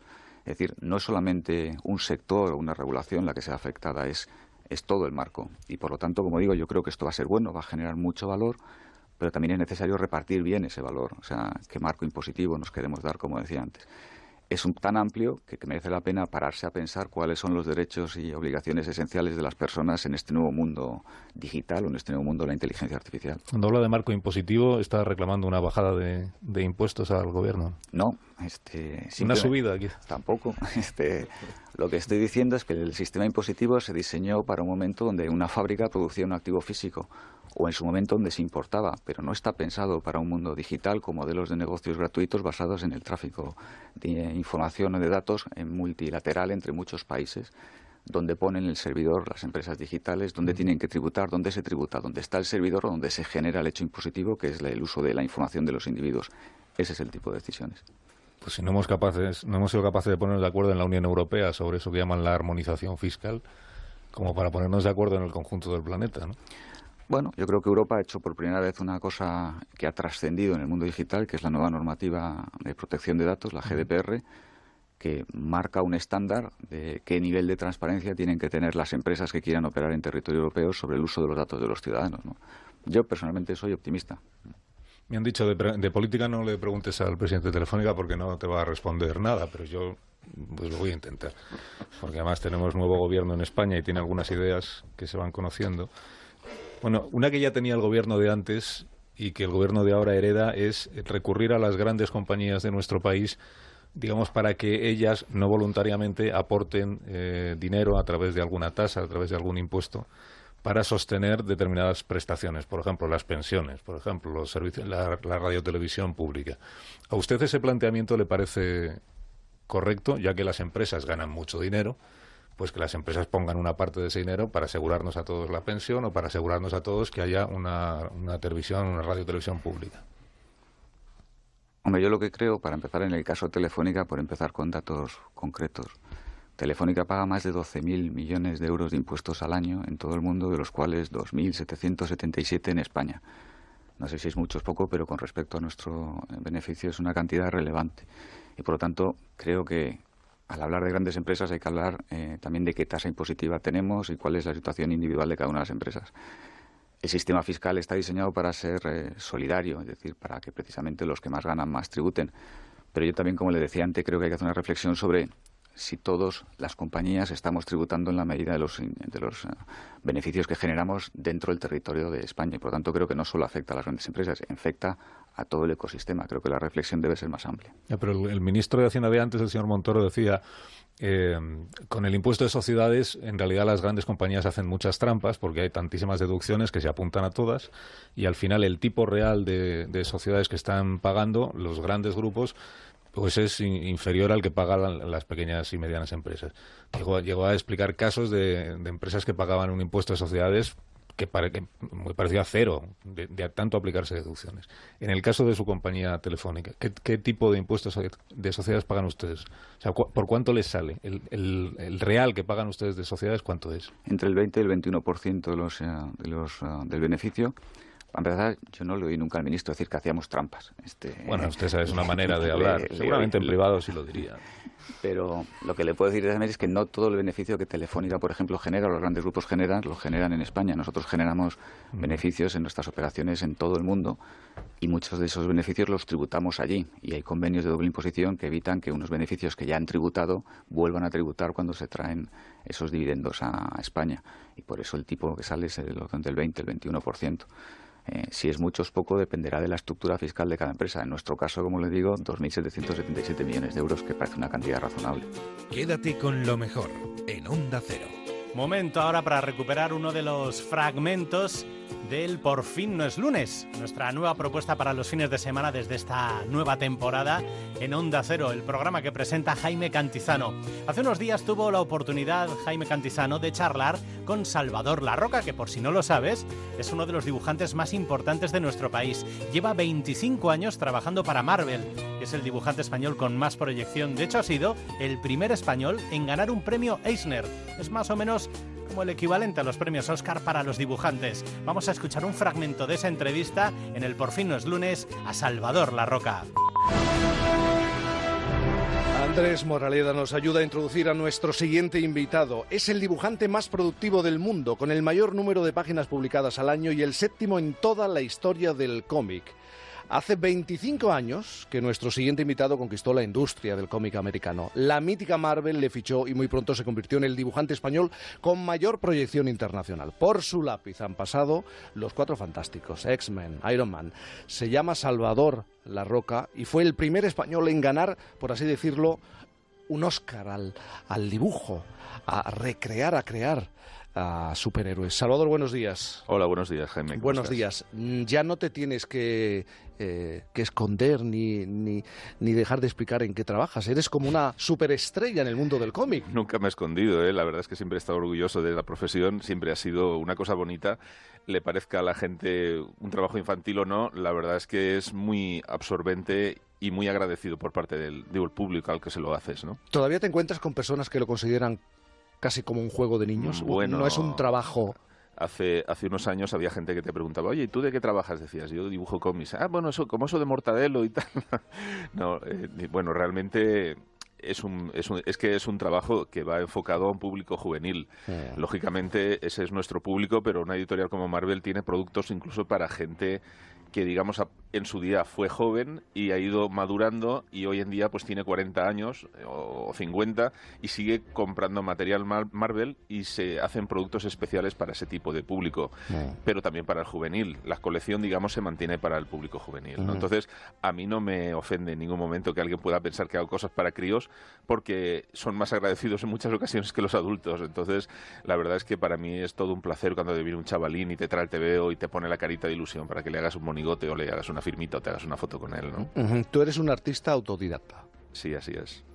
Empezaste colaborando, dibujando póster de los personajes de Marvel para la editorial Forum, si no me equivoco. Sí, bueno, realmente ahí es donde empiezas a publicar, pero realmente dibujar es toda la vida. O sea, yo toda la vida he dibujado y he hecho mis cosas. Eh, luego llegó un momento que lo consideré como un complemento a mis estudios y a mi trabajo, pues para sacarte unas perrillas extras y tal, porque la proyección en el mercado español, como tú antes mencionabas, factura mucho ahora y tal, pero aún así sigue siendo poco para poder vivir en exclusiva, porque no solamente estás tú haciendo cómics, sino hay muchos otros artistas. Entonces, trabajar para Estados Unidos es una ruptura total con ese esquema eh, y es algo completamente diferente a lo que ya sí que te has de dedicar profesionalmente. Pero aquí en España es una especie de complemento, ¿no? Entonces, cuando yo lo hacía, lo hacía pues para, para sacarme un extra. y, bueno, aparte de los estudios, otros trabajos de publicidad y de promociones y de cosas de ese estilo, pero nunca lo consideré un trabajo realmente, hasta que di el salto, ¿no? El salto te fichó eh, en 1993 un cazatalentos. Eh, no es exactamente así. Eh, hubo un vacío de artistas en Estados Unidos y ellos abrieron una sucursal, digámoslo de esa manera, en, Inglaterra, en Londres, para que, digamos, captase autores europeos tengamos en cuenta que en esa época no había internet todavía o, ni nada. O sea, las páginas las enviabas por FEDES y el fax era lo único que teníamos así a mano, ¿no? Parece que estoy hablando de la edad de piedra, pero realmente hace 25 años estábamos así. Y, luego, pues a raíz de eso ya pasé a Estados Unidos, eh, trabajé con FEDES unos años mandando páginas, pero luego ya me pasé al digital y ya se hace todo instantáneo. Actualmente da lo mismo que trabajes en un iglú en, en cualquier lado, que si tienes conexión a Internet da lo mismo. ¿Cómo trabajáis? Porque, claro, la tecnología ha cambiado vuestra forma de, de Así- trabajo. así es. Pensamos, a, a- pensamos cuando, a la manera tradicional, un grupo de dibujantes sentados sobre un- una mesa y trabajando, aunque sea con el ordenador. ¿Cómo trabajáis ahora, ahora mismo? El trabajo es el mismo. Lo único que pasa es que han cambiado las herramientas. Hemos pasado de jugar con una raqueta de tenis que era un trozo de madera a fibras de alto rendimiento, ¿no? O sea, nosotros, yo ya no toco el papel, salvo en las convenciones o cuando desenvuelvo el bocadillo, creo. No tocas el papel para No, nada. no toco el papel. Eh, lo hago todo en digital. Yo tengo unos formatos que son el tamaño de la página y ahí dibujo con, con programas en una mesa digital, que es como trabajar encima, bueno, una tableta ¿no? digital, pues como hoy en día todos los diseñadores de videojuegos y todo esto lo hacen con tabletas Cintiq. Yo trabajo ahí y eso crea un fichero, que ese fichero por capas se envía a la editorial en, en instantes, en, en cuestión de segundos.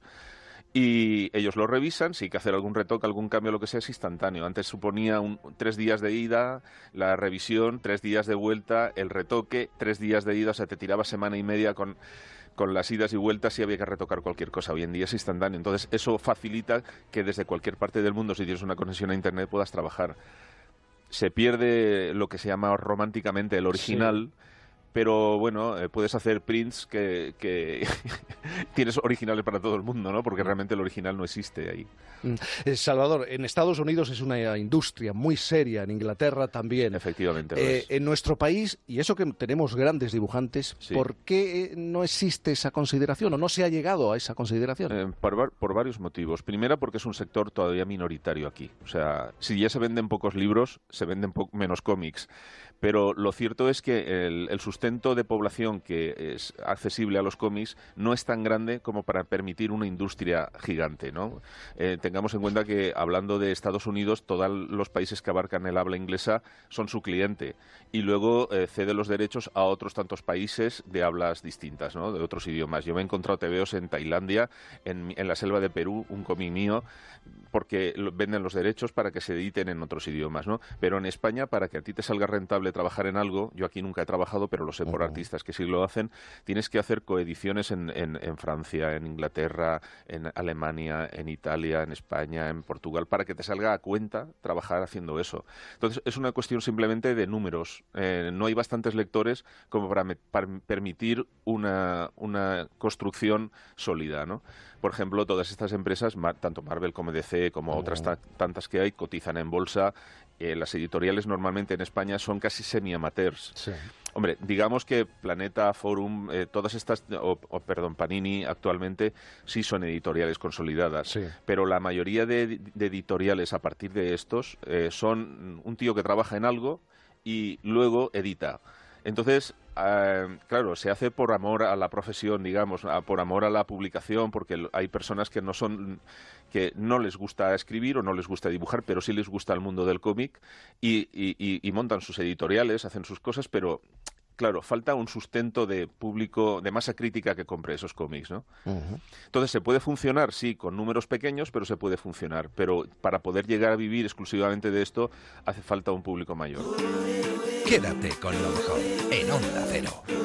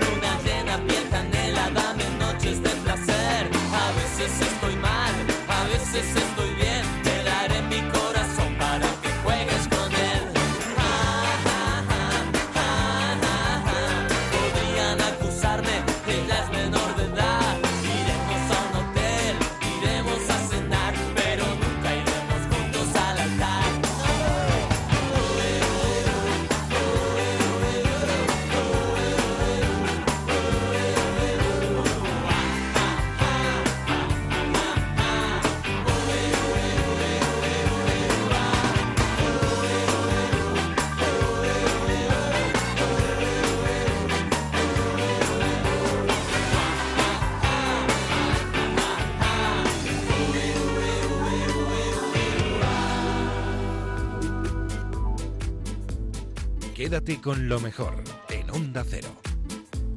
No me he dado cuenta de recordarte que estamos en el programa número 150 de Quédate con lo mejor.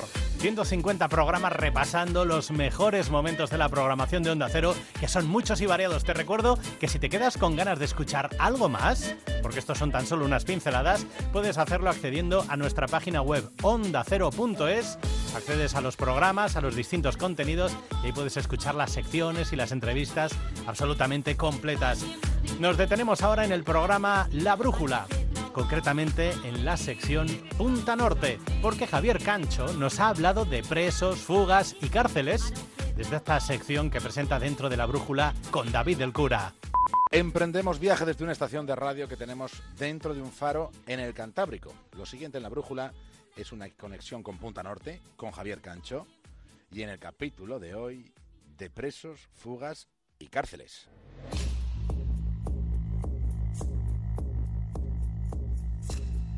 Fugarse en un helicóptero de una cárcel de París no es algo que ocurra todos los días. Eso es lo que ha hecho un gángster llamado Redouane Fett. El episodio lo ha contado en las últimas horas el corresponsal de Onda Cero en la capital francesa Álvaro del Río. Lo que a continuación vamos a relatar es la fuga de otro presidio. Una de las más recientes y más sorprendentes fue la de un tipo llamado Sindri Thor Stefansson, conocido como el ladrón de bitcoins. Ese sujeto emprendió la huida más asombrosa de toda la historia de Islandia. Stefansson es sospechoso de haber planificado y haber ejecutado un atraco de los de la nueva era.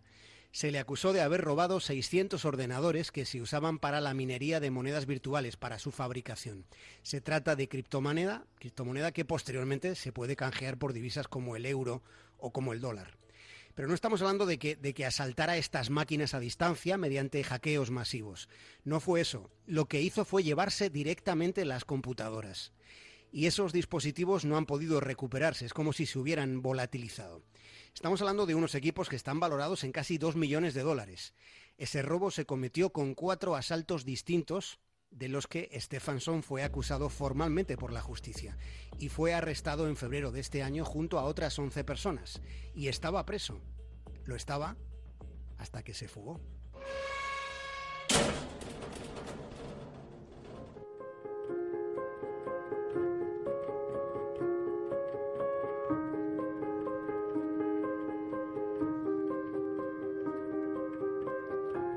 Stefansson fue recluido en una cárcel que no puede decirse que fuera de máxima seguridad, de alta seguridad. De hecho, en función de nuestros parámetros, creo que puede llegar a pensarse que a cualquier funcionario de prisiones español, ese presidio del que se escapó le habría parecido una cárcel de bajísima seguridad.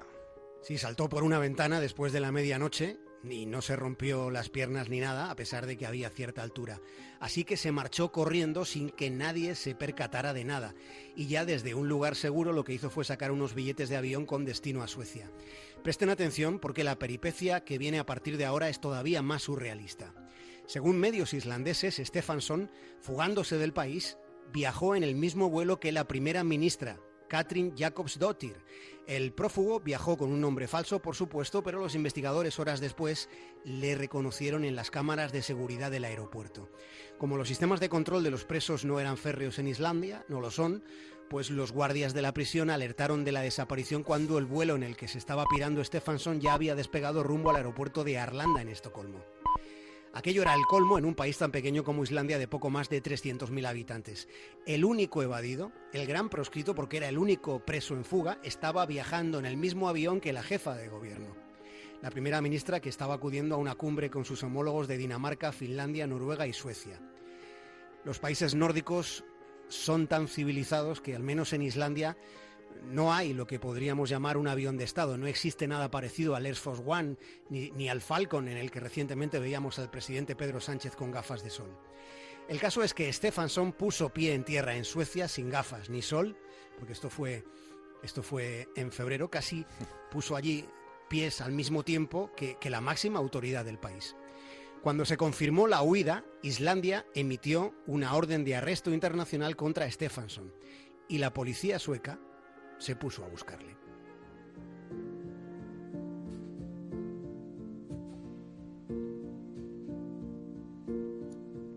Si los ordenadores estaban usando para crear nuevos bitcoins, se podría estar obteniendo mucho, pero que mucho dinero y su rastro resultaría complicado de detectar. En los tiempos que vivimos es más difícil rastrear la actividad de esos ordenadores que la actividad de quien los robó.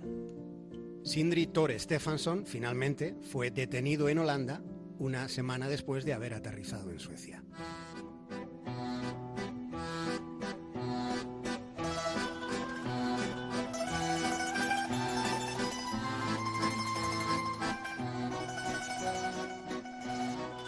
Hay cárceles de bajísima seguridad, como en Islandia, y luego hay prisiones con celdas con más espacio y prestaciones que las suites de algunos hoteles de cinco estrellas.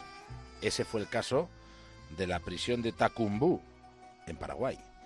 Cuando la policía entró en el lugar de reclusión de Jarvis Chiménez Pavao, se encontró con una celda que no parecía una celda, puesto que tenía tres habitaciones, había una sala de conferencias, una televisión planísima de plasma, había aire acondicionado, una cocina, una biblioteca y una surtida colección de DVDs. Fuera de la celda debía tener comprados a unos cuantos funcionarios y probablemente, muy probablemente a quien dirigía esa cárcel, que alguna idea debía tener del hotelito que alguien había montado dentro del presidio. El señor Pavao era narcotraficante y dentro de la cárcel disponía de todo, pero claro, no tenía libertad. Por un chivatazo la policía se había enterado de que Pavao estaba planeando fugarse volando con explosivos un hueco eh, en el muro de, de la prisión, en uno de los muros de esa cárcel. Pavao estaba cumpliendo una condena de siete años por tráfico de drogas. El privilegiado recluso no tenía libertad, pero, pero sí que tenía miedo, sobre todo tenía miedo a ser extraditado a Brasil, donde probablemente las condiciones de, su celda pues no dispondrían de las comodidades de los aposentos en aquel presidio paraguayo. Lo más tremendo es que mientras Pavao vivía a lo ancho, la cárcel de Tacambú había sido denunciada por las condiciones de hacinamiento que había para la mayor parte de sus reclusos. Que a Pablo Escobar se le respeta, hijo de puta.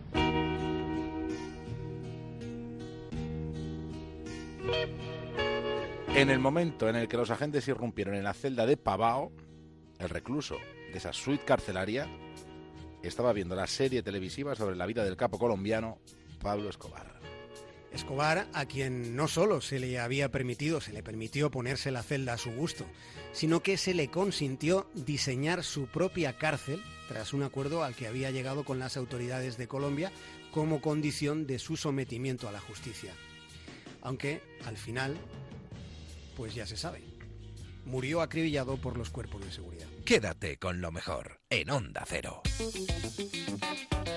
Momento ahora para detenernos nuevamente en el Más de Uno, el programa que cada mañana puedes escuchar en Onda Cero presentado por Carlos Alsina y Juan Ramón Lucas. Hace unos días hemos estado de enhorabuena porque la UNESCO ha declarado al conjunto arqueológico de Medina Azahara como Patrimonio de la Humanidad y precisamente por ese motivo Juan Ramón Lucas entrevistó a Isabel Ambrosio, la alcaldesa de Córdoba, que por supuesto estaba encantada de la vida. Isabel Ambrosio, buenos días. Buenas tardes, ¿qué tal? Buenas tardes en Bahrein, ¿no? Porque estamos allí, está usted allí en Bahrein todavía. Aquí seguimos durante unas cuantas horas, parte de la jornada de hoy y esta noche iniciamos el viaje de vuelta. Le noto la voz muy feliz. Lo estoy. la verdad es que sí, sigo todavía emocionada después de, del anuncio de ayer. No paran de llegar felicitaciones, palabras que, bueno, eh, hacen que las emociones sigan estando muy presentes. Fue un día inolvidable, después de muchos meses y de muchos años de trabajo y con mucho agradecimiento a todos los que han hecho posible que lo de ayer fuera un logro, fuera algo mm, impensable hace algún tiempo, pero con la constancia, con el trabajo de los profesionales, con el apoyo de las instituciones, muy especialmente del Gobierno andaluz y de la Consejería de Cultura, pues se hizo posible. Bueno, eh, ayer Medina Zahara fue eh, declarada Patrimonio Mundial de la Humanidad por el Comité Patrimonio eh, Mundial de la UNESCO. Eh, Córdoba, que es donde está Medina Zahara, lleva mucho tiempo, por lo menos 10 años, trabajando en esta, en esta posibilidad, en, esta, en, esta, en este reconocimiento, que según la UNESCO, que es quien concede el reconocimiento, atestigua de manera excepcional a la civilización omeya y el desarrollo de la civilización islámica occidental. Yo estaba en, en- en Medina Zahara, yo creo que eh, Don Zapata ha estado también. Sí. Es un lugar hermosísimo y, y- impone, eh, impone. Hay un hay una sensación, hay una inmersión en un espíritu antiguo y al mismo tiempo muy presente que es sorprendente, muy difícil de contar. Es complicado de, de describirla. Los valores singulares y únicos que tiene la ciudad califal de Medina Zara hay que visitarlos y poder interpretarlos correctamente para que nos hagamos una idea de lo que era la sede de, esa, de ese califato de, de Córdoba, un califato que en toda su extensión tenía en torno a un millón de habitantes en el siglo X y que, bueno, con el paso del tiempo el valor de esta ciudad califal hace que sea la única en toda Europa, ¿no? Ese es uno de los reconocimientos que, que se dieron también ayer. Como en todos los yacimientos, solo está descubierto el 10%, queda mucho trabajo por hacer, más que en, el, en las excavaciones y en la puesta en valor, fundamentalmente en la interpretación, porque lo que a día de hoy se puede observar y se puede disfrutar eh, da perfectamente juego para saber y, y reconocer de qué ciudad estamos hablando, cómo estaban repartidos los distintos estamentos sociales, qué valor tenían en cada uno. Pero el valor artístico, el valor patrimonial es mm, inmenso y a partir de ahí, pues bueno, creo que merece la pena que una ciudad como Córdoba, que ya tenía otras tres declaraciones de patrimonio, dos materiales en el caso de Flamenco la y mezquita los catedral patios, y del casco histórico, Ah, dos veces no, y sí, la inmaterial con y los patios, sí, verdad.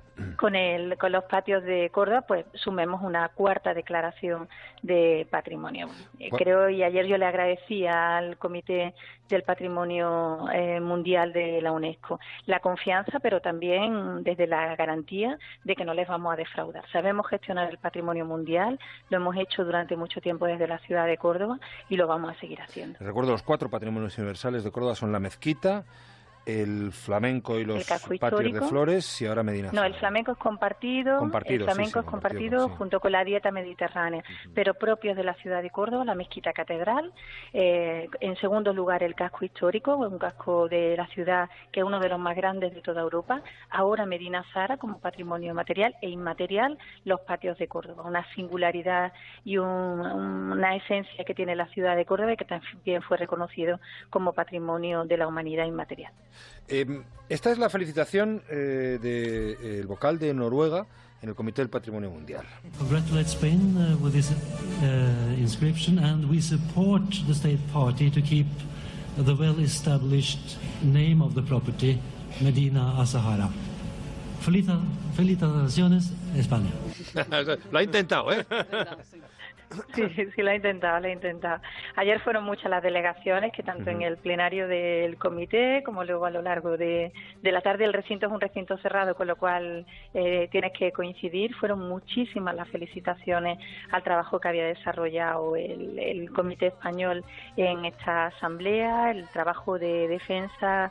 eh, valoraron muchísimo el informe que viene desde el gobierno andaluz, desde la Consejería de Cultura y desde el Instituto de Patrimonio Histórico, ni una sola pega, ni una sola enmienda, y eso dice mucho también del, del trabajo tan especial y tan minucioso que han elaborado los, los profesionales en materia de patrimonio para poder llegar hasta aquí. Alcaldesa, eh, tenemos aquí con nosotros en el estudio eh, central de Onda Cero a nuestro próximo invitado, al que seguro que usted conoce, Federico Mayor Zaragoza, que fue director general de la UNESCO mucho tiempo. Y yo no sé si querrá comentar, don Federico, muy buenos días. No, lo que quiero comentar es que es una alcaldesa formidable en, eh, en un lugar formidable que me ha gustado mucho eh, en mi tiempo de director general de la UNESCO ponerlo también de manifiesto, pero ella es fenomenal y ha sido capaz también ahora de tener uno más, uno más, con lo cual pasa a ser uno de los espacios del mundo Con mayor concentración Sí. de patrimonio. Alcaldesa, un abrazo muy grande y felicidades. Un fuerte abrazo, Federico. Encantada de escucharte por aquí y, y emocionada porque me acordé mucho de ti ayer. El que Córdoba esté en esa en esa gran ranking de ciudades con declaraciones de patrimonio, sabes que tiene que ver mucho con tu apuesta en tu etapa como director de, de la UNESCO y hiciste posible que la mezquita catedral fuera patrimonio de la humanidad. A partir de ahí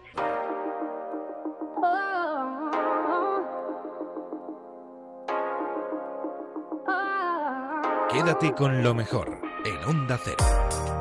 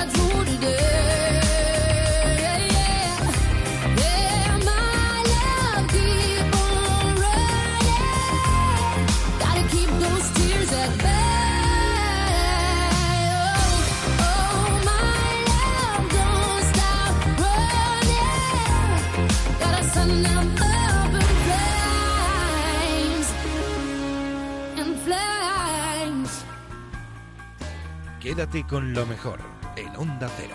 Nos quedan todavía unos minutos para poder seguir escuchando algunos de los grandes momentos de la programación de Onda Cero de los últimos días y nos detenemos ahora en La Rosa de los Vientos porque Silvia Casasola cada semana en su sección Mujeres con Historia nos presenta mujeres que han sido muy importantes en la historia de la humanidad como su propio nombre indica y precisamente hace unos días nos hablaba de Gala.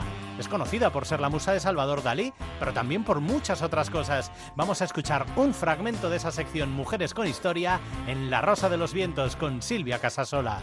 La mujer, eh, la amante, la musa de Dalí se llamaba Gala y va a ser la protagonista en el relato Silvia Casasola.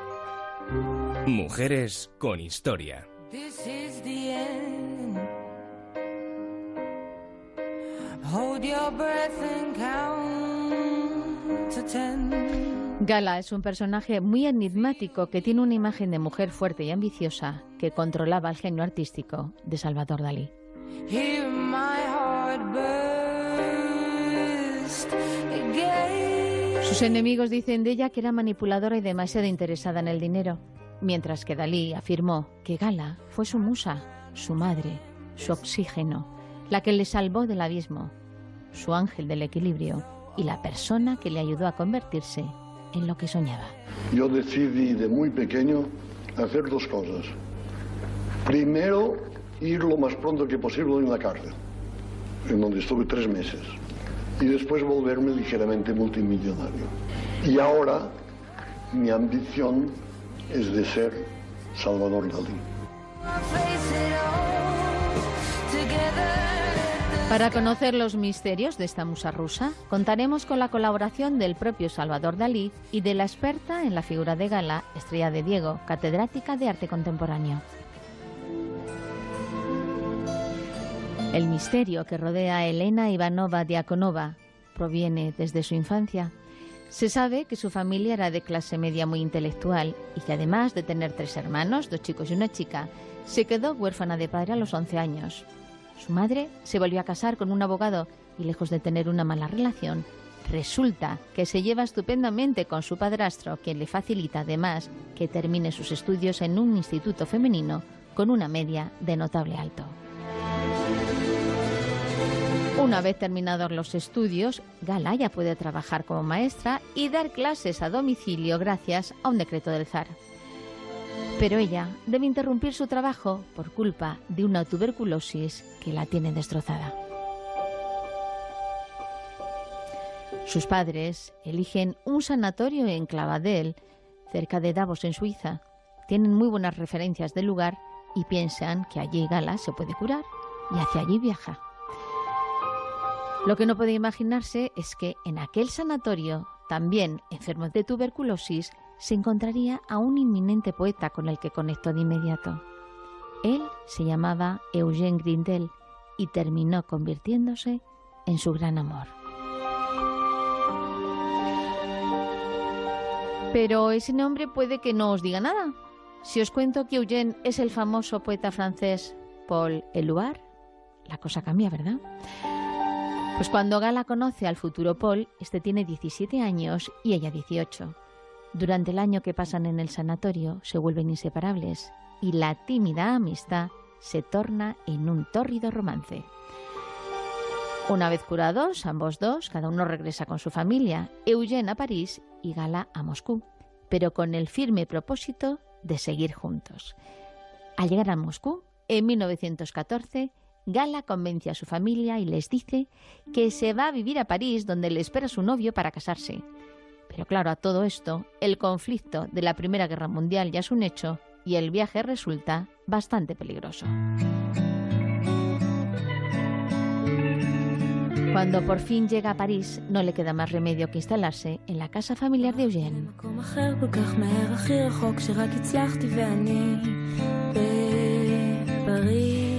Allí tiene que convivir con su futura suegra, que la mira mm, con un morro torcido.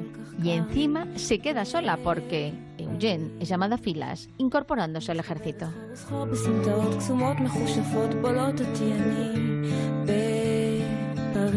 En 1917, durante uno de los permisos de Eugene, se casan.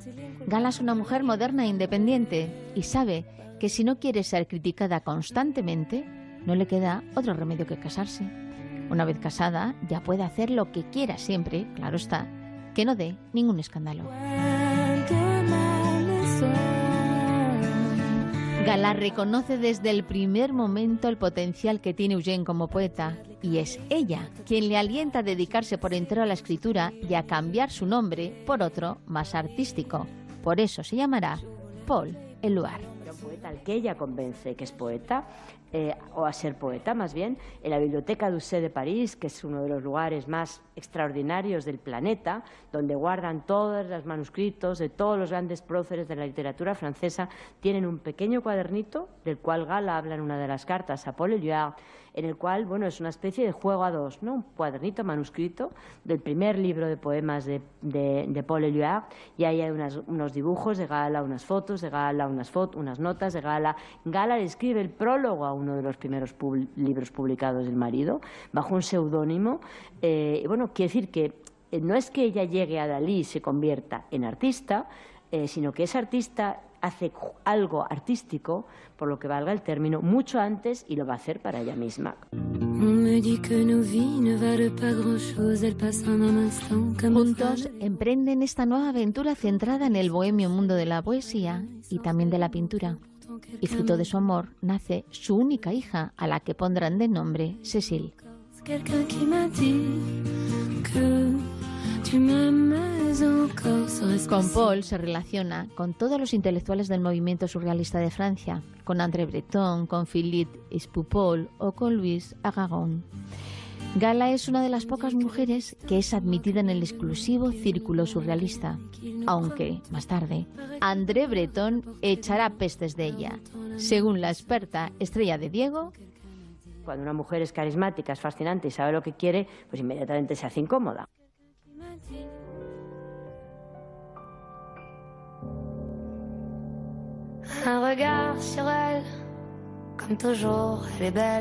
Entre 1922 y 1924, Gala mantendrá una relación muy estrecha con el pintor Max Ernst. Max se había instalado en el palacete que ocupaba la familia Luard, a las afueras de París. Pero el pintor, que se sintió tan en casa, resulta que se lió con Gala ante las narices de Paul, quien a pesar de que era un hombre muy abierto, no pudo soportar que le pusieron los cuernos y decidió escaparse de allí.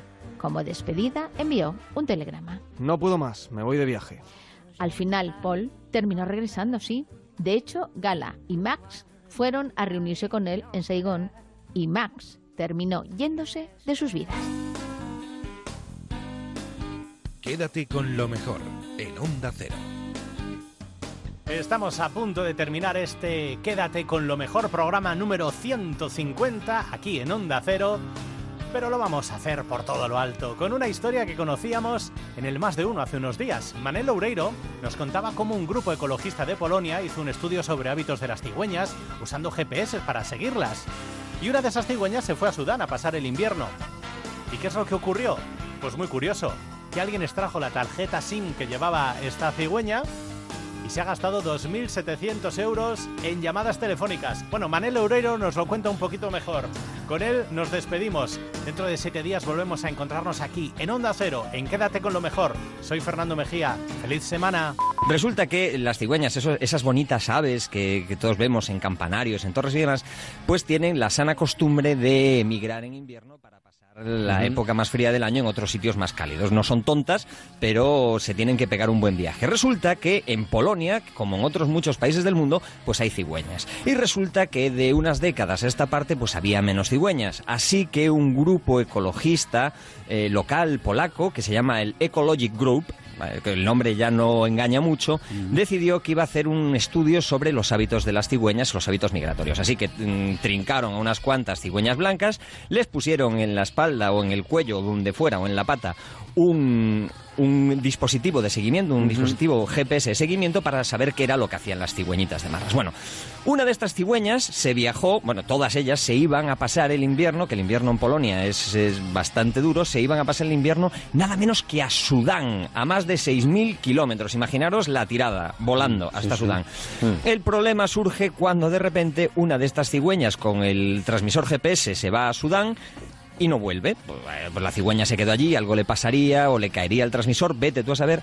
El problema es que de repente resulta que este transmisor eh, llevaba dentro una tarjeta SIM, una micro mm, para, Claro. para que hacer funcionar el Mm, micro claro. GPS. Bueno, alguien en Sudán encontró o le sacó a la cigüeña el, el dispositivo, encontró la tarjeta SIM y dijo, caramba, pero ¿por qué no? Lo puso en su teléfono y ahora a esta eh, organización ecologista polaca le acaba de llegar una factura de 2.700 euros. Pero alma de Por- cántaro, es que Claro, o sea, Más, más de 20 horas de llamadas. Es decir, hay un señor en Sudán del Sur que cogió una cigüeña y dijo, mira, me acaba de tocar una línea telefónica. Y ahora búscalo a ese señor, a ver dónde está. Claro. Claro, bueno, porque es que aparte tú imagínate, mira Sí, que sí. Sudán es grande y la, y la cigüeña sí. tampoco dio, dio su última dirección.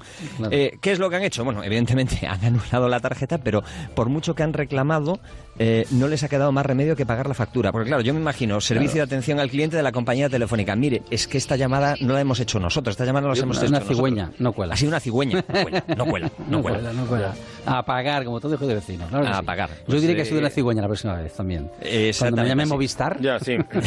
No, de todas formas, hombre, es que le- el error está poner una, una tarjeta que puede ser de utilizarse en un teléfono en un aparato de estos de seguimiento. Normalmente no se hace así. pero Ya ha tenido suerte, pues es una cigüeña. A mí me llegó una factura de un loro que se había puesto a hablar Y la más. cuando no había roaming y han sido 10.000 pavos. Cuidado con esto.